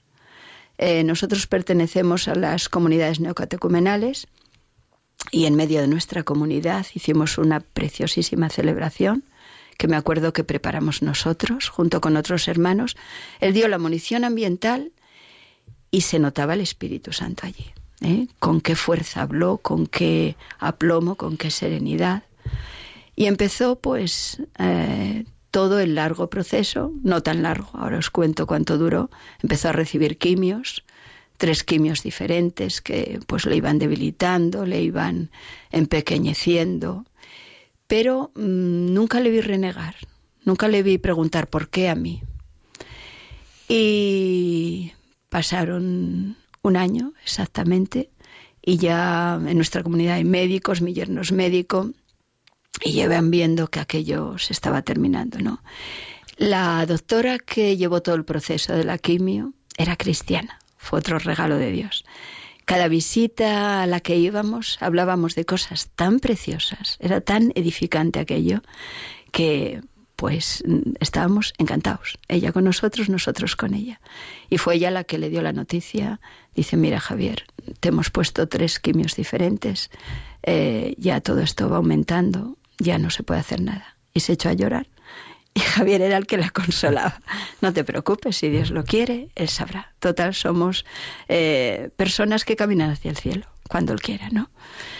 Y recibió su segunda y última unción de enfermos dos semanas antes de morir en nuestra casa. Allí vinieron hermanos de comunidad, nuestros hijos, yernos. Eh, el primer milagro fue que cupiésemos todos en, en el salón. Eh, no sé, y además sentados. No sé ni de dónde sacamos las sillas, eran también por los brazos del sofá, por todos los lados, ¿no? Eh, había dos sacerdotes y después de recibir la unción dijeron, Javier, mm, dinos tu experiencia de todo esto. tendríamos que haberlo grabado porque merecía la pena. Pues vino a decir así resumido que aquella enfermedad había sido para él un regalo del Señor eh, se había sentido muy pequeño, muy necesitado de Dios y había visto cómo el Señor está cercano, está atento a sus hijos y bueno, pues, pues dispuesto a lo que el Señor quisiese. Una hermana de nuestra comunidad que siempre pedía porque Javier se curase, que yo le decía, oye, ¿por qué pides que se cure? Eh, pide que haga la voluntad, eh, eh, que el Señor haga su voluntad, ¿no? Dice, no, no, eso ya lo hará Él. Yo pido que se cure. y en aquella celebración, en aquella unción de enfermos, aquella chica dijo, Javier, me has oído un año entero pidiendo que te curases, pero después de oírte hablar ahora mismo, creo que estás maduro. Que el Señor te lleve cuando quiera. Fue precioso oír aquello. Luego hablaron nuestros hijos, hablé yo, todos agradeciendo a Dios todo. Fue lo que voy a contar ahora del día de su muerte. Puede ser un poco, para algunos que lo oigan, alucinante. Pero yo, yo lo viví en primera persona y doy fe de que lo que voy a contar ocurrió así. Eh, no sabíamos que iba a ser su último día. Eh, de hecho, el día anterior habían venido por primera vez los médicos de paliativos para empezar un proceso en casa. Y al día siguiente, mm, pues él se encontraba, ya llevaba unos días que no comía prácticamente, eh, se encontraba así como muy débil, no hablaba prácticamente. Sí que es verdad que me acuerdo, como anécdota, que al despertarse lo primero que hizo eh, fue hacer un gesto así con la mano de cigarro, porque era un fumador tremendo. Y fumó su último cigarro por la mañana. Entonces, eh, yo le veía así mal, pero bueno, no pensaba que, que, la cosa iba a ser inminente, ¿no? Y fui llamando a mis hijos, los que ya estaban fuera, casados, digo, oye, venir a ver a papá porque le veo muy apagado, mal. Y bueno, fueron viniendo unos, otros. Y la cosa fue, rezamos laudes juntos, rezamos un rosario eh, por la tarde mm, estuvimos incluso viendo unas diapositivas allí, unas fotos, eh, diapositivas no, por el ordenador, unas fotos. Y luego volvimos con él y, la cosa iba como increciendo, ¿no? No sé, empezaba, tenía como un sudor frío. Y entonces mm, yo me acuerdo que le secaba con un, con un pañito y estaba así como eh, murmurando a veces alguna cosa. Dijo, dijo, por ejemplo, una de las frases que dijo, eh, guíame Señor por el camino de la paz. Eh, ¿Qué más? Ahora mismo no, no me sale. Así con esto de la radio parece que mm. se te van un poco las ideas, ¿no? Pero hubo un momento que se habla muy poco del demonio, muy poco, y el demonio existe. Y yo estoy convencida de que hubo un momento en que el demonio apareció, porque Javier, que estaba pues casi mm, inconsciente, eh, sudoroso, pues hubo un momento en que empezó a agitarse, empezó a poner unos ojos que de verdad me asustó, ¿no? Así, ¡oh! Yo, ¿qué pasa? ¿Qué pasa? Y estaba viniendo mi yerno, el, médico, y digo, voy corriendo a avisar por teléfono a que venga Iván, ¿no? Y entonces, pues me lancé al teléfono. Eh, no había contado que estaba ahí un hijo que tengo, seminarista, que, que fue seminarista, ahora no lo es. Entonces, eh, cuando yo me lancé al teléfono a llamarle, dice, mamá, mm, no importa, deja el teléfono y ven aquí, vamos a rezar un rosario. Fue empezar el rosario y se serenó completamente, pero completamente. Rezamos el rosario y él empezó ya en lo que es una agonía. Yo mm, he visto morir a mi padre, a mi madre y a mi marido. Eh, los tres han muerto de la misma forma, es una respiración así. Y la muerte es... Y silencio. Así murió Javier, ¿no? Y lo que ocurrió a continuación es lo más alucinante. Eh, mi hijo, el seminarista, dijo, mamá, trae la guitarra. Y cogimos la guitarra y cantamos el credo. Fue maravilloso. Eh, yo veía a mi marido en la cama, murió en nuestra cama, pero mm, mi mirada sobre todo iba al cielo y cantaba en ese Dios, o sea, le cantaba que creía en Él, que creía en la resurrección de la carne y la vida eterna. Fue precioso. ¿Cómo no voy a recordar ese momento de una dulzura? Parece mentira, pero se puede morir dulcemente. Y luego el Señor además me regaló una cosa que esa no puedo dejar de contarla. Eh, en nuestra comunidad nos hicieron unos recordatorios muy bonitos con su cara. Y cuando llegué del funeral, que bueno, el funeral también es, es que estaría aquí hablando horas y horas, porque el funeral también fue un regalo de Dios. No sé si habéis asistido a algún funeral de, hermanos, de comunidades, pero es una fiesta, o sea, diría una fiestorra. Flores, eh, iluminación maravillosa, los cantos. Cantaron un, un salve, un salve que la gente que, que no asiste a nuestras comunidades dicen, pero, pero ¿cómo puede existir esto? Fue precioso, es muy largo, pero parece que te dura dos segundos, ¿no? De lo bien que estás. Yo en el funeral, luego cuento lo que iba a contar, que no se me olvida. En el funeral me acuerdo que me senté junto al féretro y tenía delante de mí la cruz dorada y yo miraba la cruz y decía, gracias Dios mío, ¿Por qué nos quieres tanto a esta familia? ¿Qué hemos hecho para merecerlo? No hemos hecho nada, al contrario. ¿eh? Qué maravilla. Y luego al final del funeral, se lo dije al sacerdote, digo, déjame al final salir a dar las gracias a Dios, ¿no? Por todo. Y pues dijo unas palabras, ¿no? Pues gracias Señor por, por todo. Yo sé que cuidas a los huérfanos y a las viudas. Así que estamos en tus manos. Precioso. Y el regalito que nos hizo el Señor pues fue este, para demostrar que el cielo existe. Existe, ¿eh? Nos habían hecho ese recordatorio mm, con su cara y cuando llegué a casa del funeral, pues lo puse junto a la Biblia. Y bueno, pues lo veía y, hola Javi, estarás bien, ¿no? En el cielo. La verdad es que el Señor me dio una mm, tranquilidad, no, no lloraba, no, no sé, le veía y sabía que él estaba súper feliz. Y eso también me consolaba a mí y yo estaba feliz por él, ¿no? Se puede vivir la, vivir la muerte así también. Y yo le veía y bueno, hola Javi y tal, pero pasó una semana y dije, oye, eh, tampoco se trata de tener un altarcito aquí, voy a meterle en la Biblia, como otros recordatorios que tengo. Y le metí, iba a seguir pues haciendo cosas por casa y dije, ¿dónde habrá caído? voy a mirar. Yo soy muy curiosa. Entonces busqué, le encontré y algo me hizo mirar hacia arriba y apuntar con el dedo. Me lo sé de memoria, lo que el Señor me dijo. Eh, antes quiero decir que en nuestras comunidades, como en todas las partes, supongo, se ha comparado a la iglesia a una barca, ¿verdad que sí? ¿Eh? Es como la barca sobre la que vamos. Pues lo que dijo aquella frase de el Evangelio de Mateo es, subiendo a la barca, pasó a la otra orilla y entró en su ciudad. ¿Cómo os habéis quedado oyentes? Precioso. Javier está en el cielo. Porque me lo ha dicho el Señor y nunca engañan, ¿no? Entonces, el Señor nos ha tratado también, también, y nos ha regalado, pues, estas cosas que decíamos de adversidades para el mundo, pues una fue el paro. En el paro, si alguien no cree en la providencia, por favor, crees en la providencia.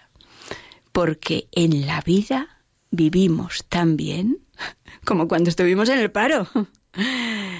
Nunca comí tantos pasteles. Nos traían pasteles, pero a mogollón. A mogollón. De hecho, ahora ya no me dan tanto más, porque. Y una de las veces en que no tenía gran cosa para comer, nunca pasamos hambre, ni la más mínima, pero había un, día concreto, me acuerdo que decía, ¿qué pondré de comer hoy? Y resulta que pican al timbre y dicen, eh, yo soy de Oviedo. Allí hay un supermercado muy importante que se llama Limerca, que aquí en Madrid no conoceréis, y pican al, telefonillo de abajo. Dicen, venimos de Limerca con el pedido. Digo, pues va a ser que no, ¿eh? te has debido confundir. Dicen, pues es, y dijo mi dirección y el nombre de mi marido. Digo, sí, es aquí. Dice, pues se lo subo porque esto está ya pagado. Digo, bueno, pues vale me subió dos carritos hasta arriba de compra.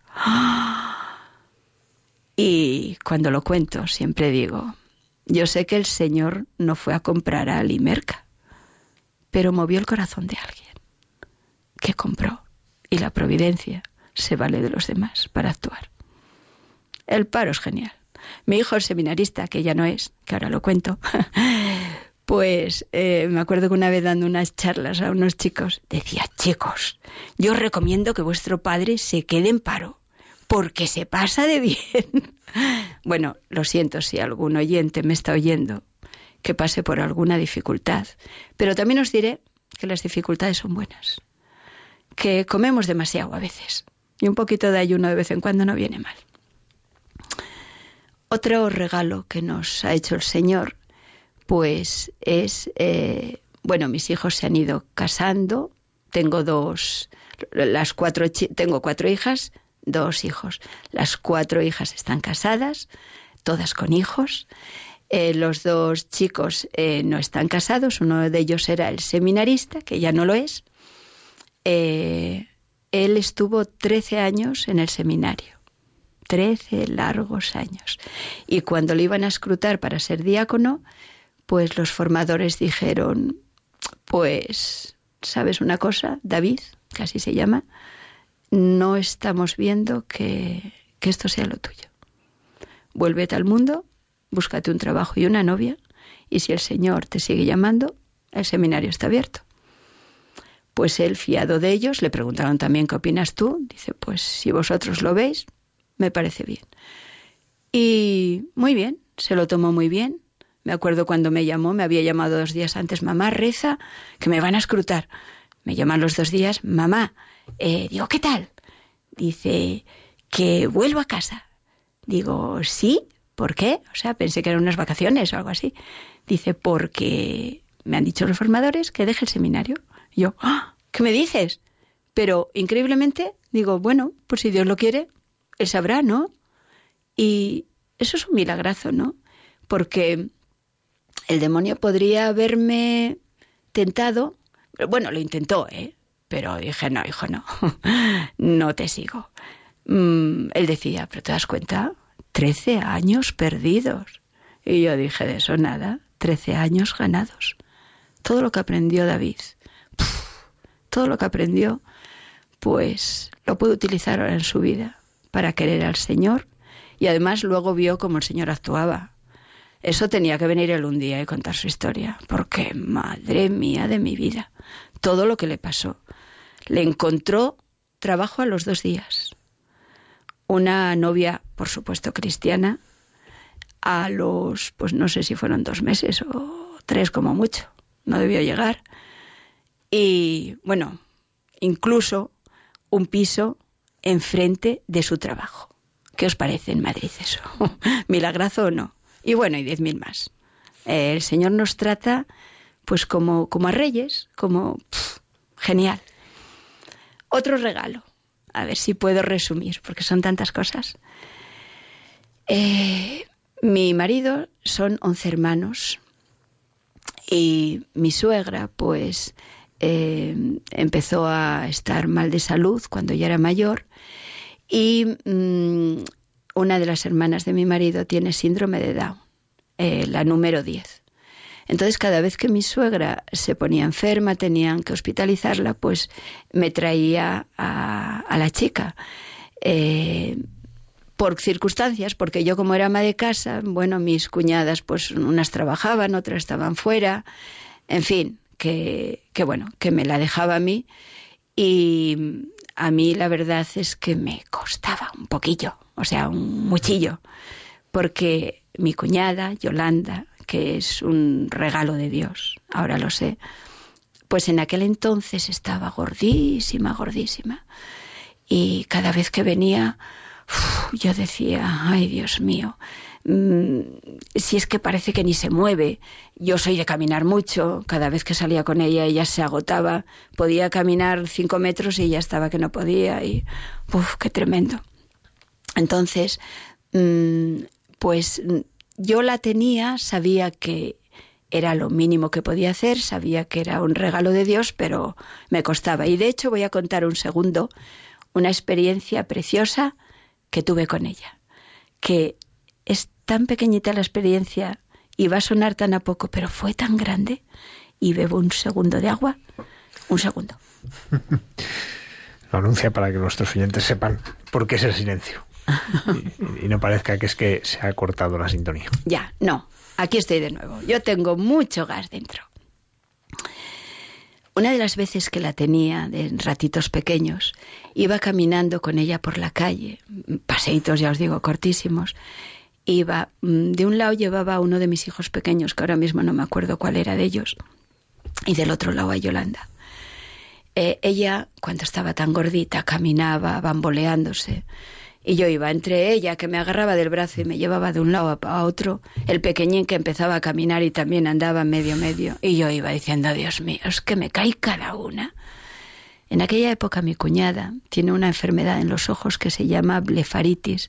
Se le ponían los ojos llenos de legañas, enrojecidos, hinchados. La verdad es que verla era deprimente, era incluso repulsivo, ¿no? Y cuando yo iba diciendo esto, ¿no? Diciendo, ay Dios mío, es que me toca cada cosa, de repente algo me hizo mirar para ella y vi que ella me miró. Ese choque de miradas fue tan intenso que puedo deciros que en sus ojos vi a Dios, de verdad. Fue precioso. Dos segundos de mi vida, pero intensos en estos chicos, en estos chicos que la sociedad margina, está Dios. Y lo puedes ver realmente. ¿Qué pasó luego? Que llegó el momento en que mi suegra pues ya estaba muy enferma, mi suegro ya había muerto años antes, y ella su mayor preocupación era ¿qué va a pasar con Yolanda? Mi marido y yo lo hablamos y decimos, tenemos que dejarla morir tranquila, tenemos que ofrecernos para tenerla. Y ahí empezó una lucha enorme en mi vida. Yo quería hacerlo, pero algo se revelaba en mí. Yo no quiero. Mi hijo pequeño tenía nueve años. Me había pasado la vida cambiando pañales con niños. Digo, por fin, por fin podré ser un poquito libre, ¿no? Y si la traía me iba a traer una niña eterna. Entonces tuve que rezar mucho, lloraba mucho me decía Javier, bueno, pues si no podemos, pues no sé, alguna otra solución habrá. Digo, no, pero es que tenemos que hacerlo, yo creo que Dios nos lo pide. Y recé, recé, recé. Y al final le dije, Javier, sí, yo no puedo hacerlo, pero Dios lo hará. Y empecé a tenerla. Eh, cuando murió mi suegra, pues bueno, ya cuando la hospitalizaron ya sabía que era la última vez, me la traje y dije, esto es para siempre. Y bueno, murió y de repente empezó Aarón, me acuerdo que duraron exactamente seis meses, de una ayuda de Dios tan grande, tan grande, que no me costaba tenerla.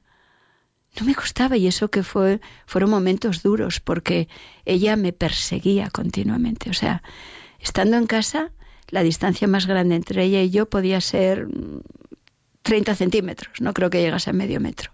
Iba para un lado, ella detrás, iba para el otro detrás. Una cosa de persecución, pero el Señor me ayudaba.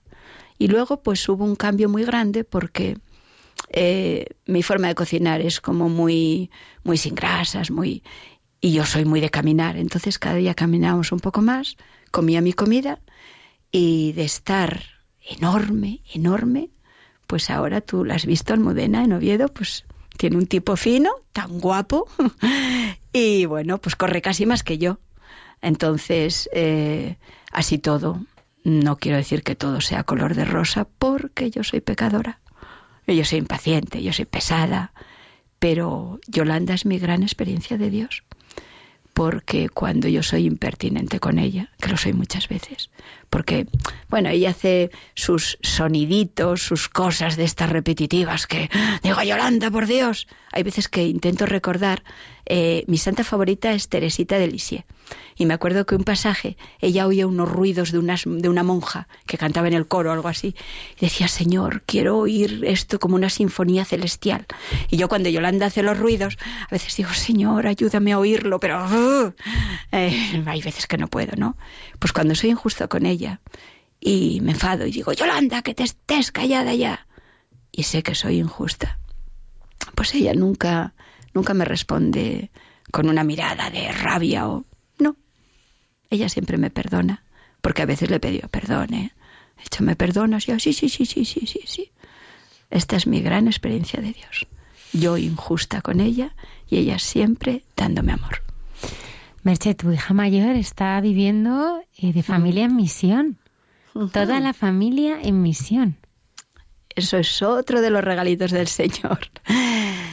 Vamos a ver, nosotros pues eso, pertenecemos a las comunidades neocatecumenales, no todos, no todos. Mis hijos, cada uno a, o sea, de comunidades ahora mismo somos tres y otros tres no. Pero bueno, voy a centrarme en mi hija mayor, que sigue siendo, eh, perteneciendo a estas comunidades. En estas comunidades pues tenemos eh, unos, como un servicio que es que la Iglesia pues pide familias que puedan dejar eh, su vida, eh, sobre todo familias numerosas con hijos, ¿no? Que puedan dejar su vida e ir a un lugar donde el Señor les mande. ¿Cómo se hace esto? Pues hay un encuentro en, en Italia donde las familias que sienten esa llamada del Señor pues se ofrecen para para ir a donde Dios les mande. Hay como un sorteo luego, entonces puedes ir a cualquier lugar del mundo. Ellos, eh, bueno, mi yerno sintió esa llamada del Señor desde antes que mi hija, su mujer, mi hija mayor. Eh, mi hija ha sido siempre muy cobardica. Dios no llama a los valientes, porque si no, no se manifestaría su gloria. Llama a los cobardicas también. Y mi hija, cuando le decía al marido, oye, ¿por qué ¿por qué no nos ofrecemos para ser familia en misión? Que ahora explico lo que es. Eh, y ella, no, no puedo, no puedo. Pero poco a poco el Señor fue haciendo un trabajo con ella hasta que llegó un día en que, en que se ofreció. Dice, sí, parece que el Señor nos está llamando porque llama a los débiles, no llama a los fuertes. Eh, y bueno, pues en una de nuestras convivencias de, inicio de curso, pertenecemos a las comunidades neocatecumenales, pues se ofrecieron para ser familia en misión. ¿Qué significa esto? Pues vas a un encuentro en, Italia donde las familias que se ofrecen pues eh, ponen allí su nombre, hay como un sorteo y entonces eh, los, los sacerdotes que piden que, haya esta, esta misión en su parroquia, en, no en su parroquia concretamente, en, su lugar, en sus ciudades, pues entonces em, ponen en un cestito eh, lugares donde piden familias en misión y en otro lado, pues los que se ofrecen. Y entonces sacan uno de aquí y otro de allá. Entonces, pues eh, mm, a mis hijos, cuando, cuando se ofrecieron a esto, voy a retroceder un segundo, Pues mis mm, ya tenían hijas mayores, tienen ahora mismo tienen siete hijos. En aquel entonces tenían seis. Eh, mis, mis nietas mayores, pues mm, cuando mm, se ofrecieron para ser familia en misión, casi les da un patatús. O sea, ellas no querían dejar a sus amigas, eh, les parecía horroroso marcharse por ahí al, mundo y entonces pues mm, eh, pasó que entre esto y que mi consuegro mm, pues le habían detectado un, cáncer, pues les pareció que el Señor en ese momento les daba un tiempo de reflexión, no de echarse para atrás, ¿no? Y estuvieron un año y al año siguiente eh, ya les dijeron a sus hijas iros concienciando porque creemos que el Señor nos llama. Y bueno, les llamó y todo se ha superado. Mis nietas están súper contentas, están en una misión en Francia y bueno, de hecho mi nieta mayor ya tiene novio allí con uno, un hijo de otros que están allí también en misión. ¿Y en qué consiste esto? Pues en vivir en medio de la gente, en poco a poco, pues que los demás se pregunten quiénes son estas personas y bueno, pues poco a poco ir eh, evangelizando. Primero no, primero solo vivir, ¿no? Y cuando la cosa vaya estando madura, pues evangelizar y llevar a, a los demás al Señor. Allí les ha nacido su séptimo hijo, que es una ricura, como todos mis nietos, son todos preciosos. Salieron a la abuela, claro. y, bueno, pues el Señor ha hecho maravillas con nuestra familia, ¿no?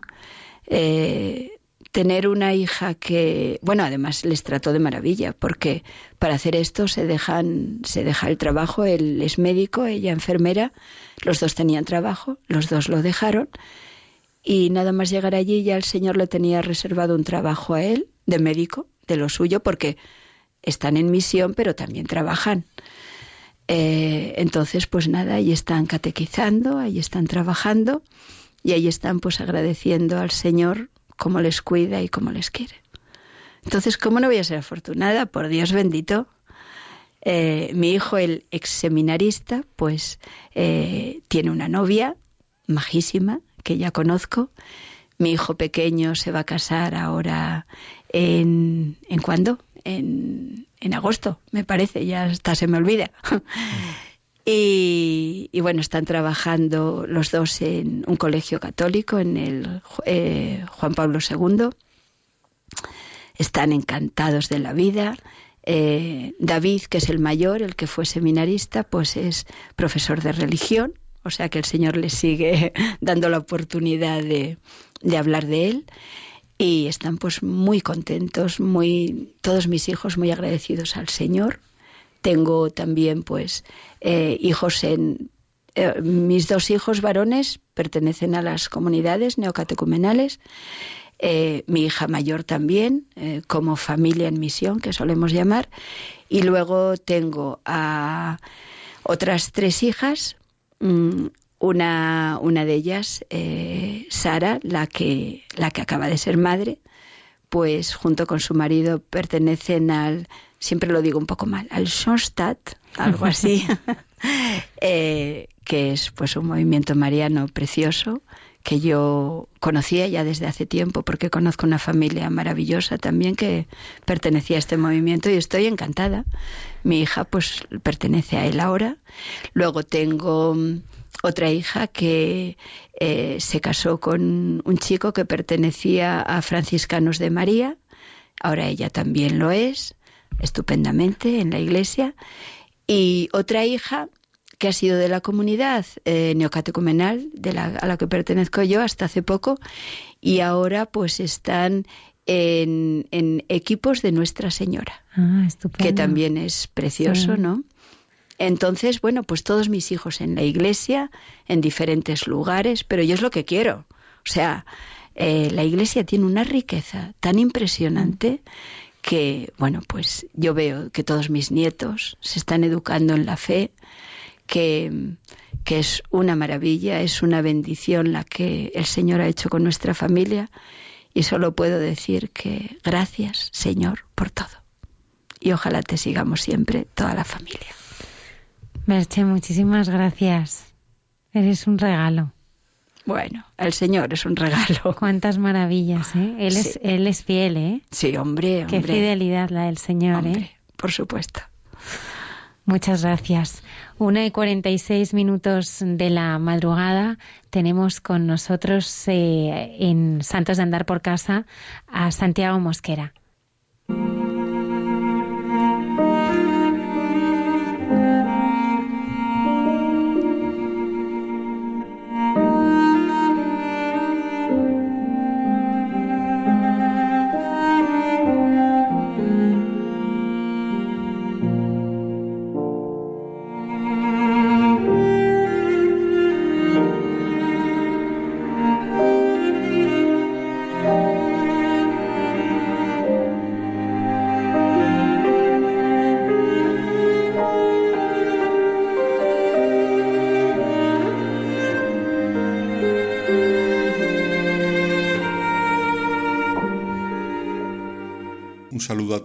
De Radio María. Una semana más saludo a Almudena y a todos los que componéis el programa.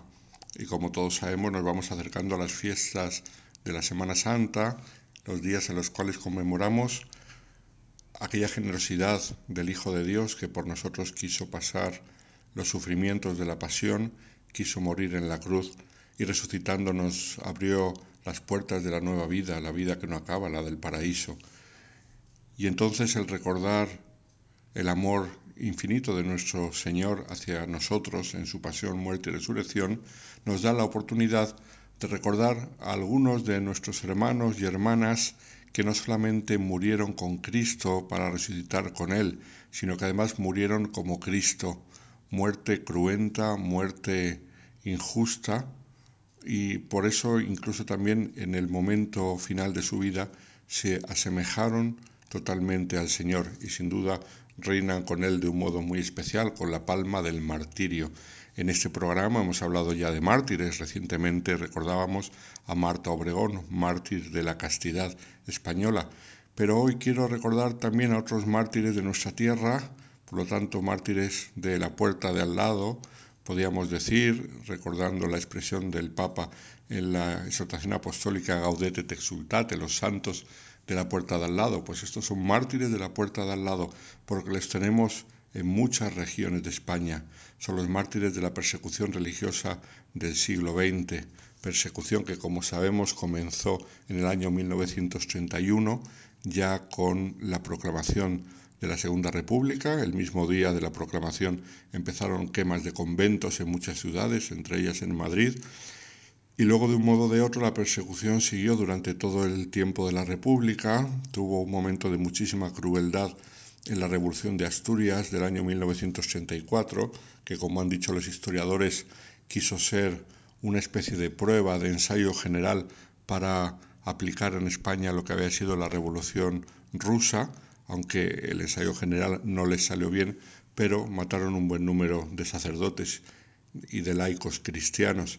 Y luego, por supuesto, después del estallido de la guerra civil, la persecución contra la Iglesia se recrudeció, aunque ya en el año 36, antes del estallido de la guerra civil, había habido quemas de conventos incluso asesinatos de algunos miembros de la Iglesia, sean sacerdotes, sean laicos, pero claro, el número estalló después del comienzo de la guerra hasta llegar a pues los números que todos sabemos 13 obispos, más de 6.000 sacerdotes, un montón de religiosas y luego un número incontable de laicos y laicas cristianos. Y sobre uno de ellos vamos a hablar hoy, pero además es un caso muy especial. Nos pilla muy cerca, aquí al lado, en la, en la provincia de Toledo, pero además es un caso que llama mucho la atención porque no se trataba de un gran activista de acción católica, no se trataba de alguien muy experimentado en la vida, ni con un papel en la sociedad, en la política o en la vida pública del país, ni siquiera del pueblo de donde él era, sino que era un muchacho de 16 años que mataron con grandísima crueldad. Una historia muy dura, pero además, como veremos, es una historia muy hermosa de amor y de perdón cristianos. Pero eso no quita la dureza de lo que hicieron con este pobre muchacho, cómo trataron a un chaval de 16 años, simple y llanamente por ser cristiano y por no querer blasfemar. 16 años. Muchos de los que escucháis el programa tenéis hijos o nietos o sobrinos o conocidos de 16 años. En la parroquia yo tengo muchos chicos y chicas de 16 años y entonces cuando les miro y pienso la crueldad con la que trataron a este muchacho, siervo de Dios, camino de los altares, pues me llama la atención cómo se puede tratar así a un joven. Es verdad que los adolescentes cuando están en pleno pavo, pues no hay que les aguante en ciertas ocasiones, pero esto no es para tratar así, por supuesto.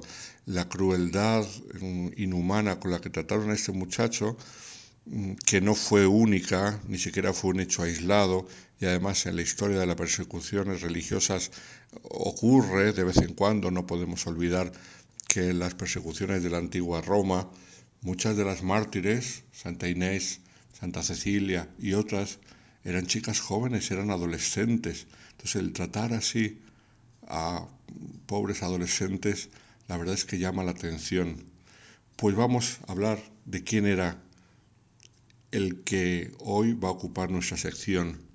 Se trata de Santiago Mosquera y Suárez de Figueroa, que era de un pueblo de La Mancha, de la provincia de Toledo, llamado Villanueva de Alcardete. Este pueblo para nosotros en la diócesis de Getafe es un poco más conocido porque de ahí proviene nuestro vicario general, don José María Bendaño, y fue precisamente José María el que a mí me habló por primera vez de este muchacho, de Santiago Mosquera, y el que me, por decirlo así, levantó el interés por esta figura ya que no solamente me contó lo que aparece en los libros y lo que aparece en las páginas web sobre su martirio, sino un poco la trastienda que tuvo el martirio de este muchacho. No solamente suyo, sino que no olvidemos que era primo hermano de otra sierva de Dios, de Piedad Suárez de Figueroa y Moya, la famosa Piedaíta, que fue asesinada un poco más mayor, con 24 años, pero después de una cruelísima pasión, porque fue torturada, fue violada, una violación en grupo, de esos de la manada que ahora se habla tanto, pues fue, violada por un grupo grande de más de 10 milicianos, de los cuales uno, lleno de odio, le cortó un pecho y poco después la mataron. Pero vamos a hablar de su primo, Santiago. Había nacido en 1920 en el pueblo de Villanueva de Alcardete y era un muchacho normal, de carácter extrovertido, travieso, simpático. Eran ocho hermanos los que acompañaban la familia y de los cuales cuatro murieron eh, al principio de la guerra Solamente él está en proceso de beatificación porque es sobre el que tenemos más datos del carácter antirreligioso de su muerte, pero fueron cuatro. Eran ocho hermanos y los cuatro mayores estudiaban en colegios de la Compañía de Jesús y pertenecían a la congregación de San Luis Gonzaga. Por ejemplo, su hermano Ramón, de 24 años, hizo el bachillerato en el colegio de Nuestra Señora del Recuerdo, en lo que era entonces Chamartín de la Rosa.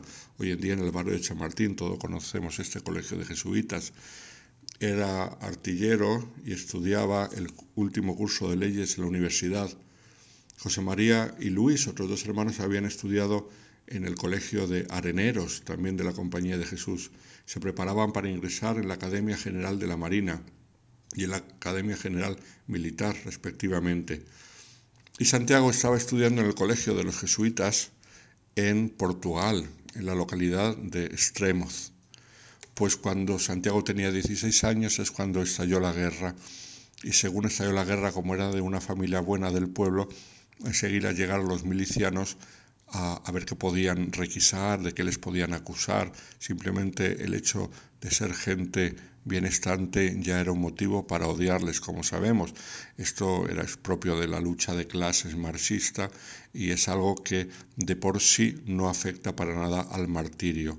¿Qué es lo que pasó? Que llegaron a su casa el 25 de julio, se presentaron mm, para buscar armas y claro, como en muchos pueblos y en las casas de los pueblos encontraron dos escopetas de caza, lo cual les dio pie para tener una base, que tampoco la necesitaban, pero bueno, tener una razón para detener al padre que no estaba en ese momento en la casa, sino que además estaba fuera del pueblo de viaje. Entonces, como el padre no estaba, detuvieron a los hijos mayores, concretamente a Santiago y a dos hermanos suyos, ya que otro pudo huir, aunque eh, cerca de Valencia días después lo asesinaron. Entonces, pues los detuvieron y los llevaron a donde estaba la cárcel en aquel momento, que era la parroquia, la iglesia parroquial, en la cual lo utilizaban de almacén y de cárcel, y en las capillas laterales, que eran de estas capillas antiguas, que cada una tenía una verja con un cerrojo, entonces lo utilizaban como celdas para guardar a los que iban deteniendo. Tenían gente de derechas, gente de dinero, por supuesto al párroco le mataron, al vicario parroquial también, y a los que eran católicos practicantes muy señalados, pues eran los que iban deteniendo los milicianos, como sabemos. Llegamos así al momento en el cual Santiago estaba allí en la cárcel de la iglesia. Tuvo el sufrimiento de ver llegar también a su madre, que fue detenida, y a, los, a la que los milicianos maltrataron física y verbalmente para que les dijera dónde se escondía su marido. Pero como no consiguieron nada y se dieron cuenta que era verdad, que no sabía mmm, dónde estaba su marido, pues la dejaron regresar a su casa, pero dejándole en su corazón la amenaza de que su hijo Santiago seguiría detenido hasta que apareciese su marido. Era el pequeño, era menor de edad y entonces era un sufrimiento muy grande para la madre. El marido estaba en Portugal realizando un trabajo y ella no supo dar más detalles de dónde estaba. Hemos hablado de un hermano que huyó, aunque poco después sería asesinado en la carretera de Valencia y pues llega el momento en el cual él se manifiesta como cristiano, ya que le piden que blasfeme y él se niega, y al negarse a blasfemar empiezan a maltratarle, le amarran a una estaca y le dejan allí varios días amarrado a una estaca sin darle de comer y le insisten que blasfeme. Se lo dijeron de modo muy soez, que aquí no es cuestión de repetir, pero él se negó, se negó. Y entonces pues le daban bofetadas, algunas le produjeron sangre, no le daban ni de comer ni de beber, como decía, el muchacho lloraba y no le hacían ni caso, al fin y al cabo pues era un adolescente de 16 años. Y le insistían y le decían que si blasfemaba le dejarían comer y le perdonarían la vida, pero él cerraba los ojos y no respondía. Y entonces le decían que abriese los ojos y les mirase, él decía que no quería verles y le seguían pegando y seguía sangrando. Fue unos días terribles. Al final, en la noche del 24 al 25 de agosto de 1936, él junto con otros cinco detenidos fue llevado al cementerio, a las tapias del cementerio donde solían ser fusilados. Y ahí procedieron a la fusilación. ¿Qué es lo que pasó? Pues que como era de noche, no se veía bien en las tapias del cementerio, no había la iluminación que hay hoy en día, a él no le acabaron de matar, mataron a los otros cinco, pero a él le dejaron malherido, le habían dado en las piernas y entonces no acabó de morir. Y pasó la noche rodeado de los muertos, muy malherido, con mucho sufrimiento, con ganas de volver a su casa. Cuando se acercó el día siguiente, cuando se hizo de día, pues llegó el sepulturero del cementerio, entonces él recurrió a él pidiéndole auxilio, que le ayudase, que no estaba muerto, que quería volver a su casa, que quería ver a su madre. Y entonces el sepulturero, un hombre terrible de muchísima crueldad, le dijo que blasfemase y le dejaba irse a su casa. Él se negó, dijo que no quería blasfemar y el sepulturero cogió un azadón y le destrozó el pecho y ahí lo remató. Este sepulturero es una historia curiosa porque antes incluso del final de la guerra murió ejecutado, pero no por la derecha, sino por la República. Era un hombre de tanta crueldad y había hecho tantos desmanes que los mismos republicanos le condenaron a muerte y le mataron. Pues eh, hasta aquí llega el testimonio de Santiago, pero eh, sigue todavía en la hermosura, en la gran belleza del testimonio de su madre, porque después de la muerte de Santiago Mosquera, la madre perdonó de corazón al asesino de su hijo. Y no solamente lo perdonó de corazón, sino que lo demostró, porque claro, obras son amores y no buenas razones. ¿Y cómo lo demostró? Pues muy sencillo. Empezó a ayudar económicamente a la viuda del asesino de su hijo.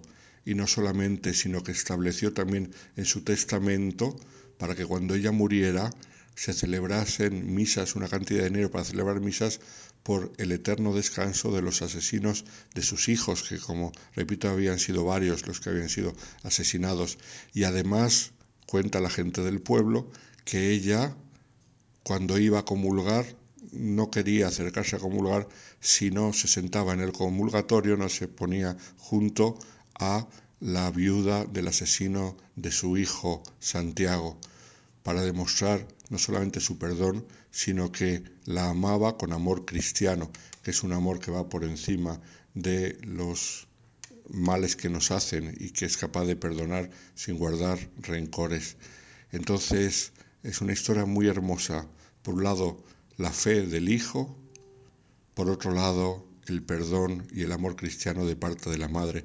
Santiago Mosquera, uno de los muchos que van camino de los altares por el testimonio cristiano que dieron en aquel momento de persecución, pues que nos sirva también a nosotros para permanecer firmes en la fe y para recordar que si moremos con Cristo, resucitaremos con Él, como San Pablo dijo a su querido amigo y discípulo Timoteo.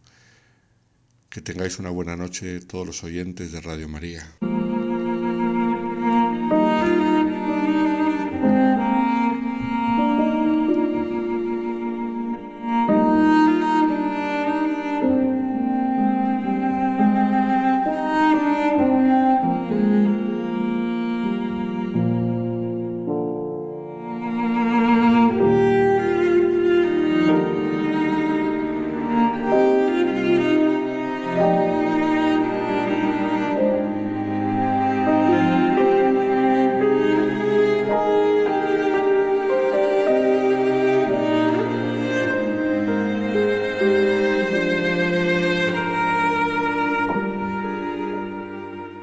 Despedimos. Muchísimas gracias, Antonio Escribano, que ha estado en el control. Merche, ha sido un honor que estuvieras aquí, el padre Javier. Estaremos aquí, nos quedan ya segundos para terminar el programa.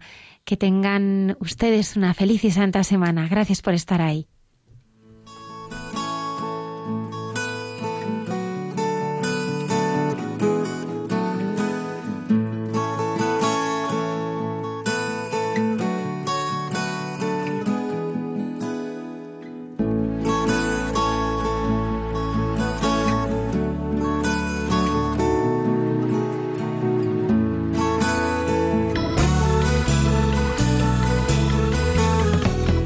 Han escuchado en Radio María Hay mucha gente buena, un programa dirigido por Almudena Delgado.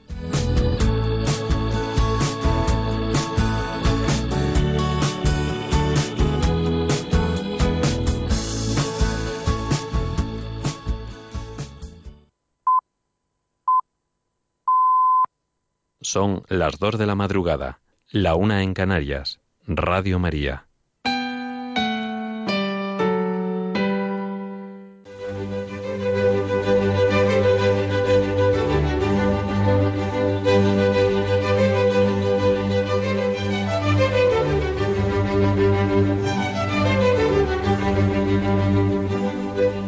Comienza el Catecismo de la Iglesia Católica, dirigido por el Obispo de San Sebastián, Monseñor José Ignacio Munilla.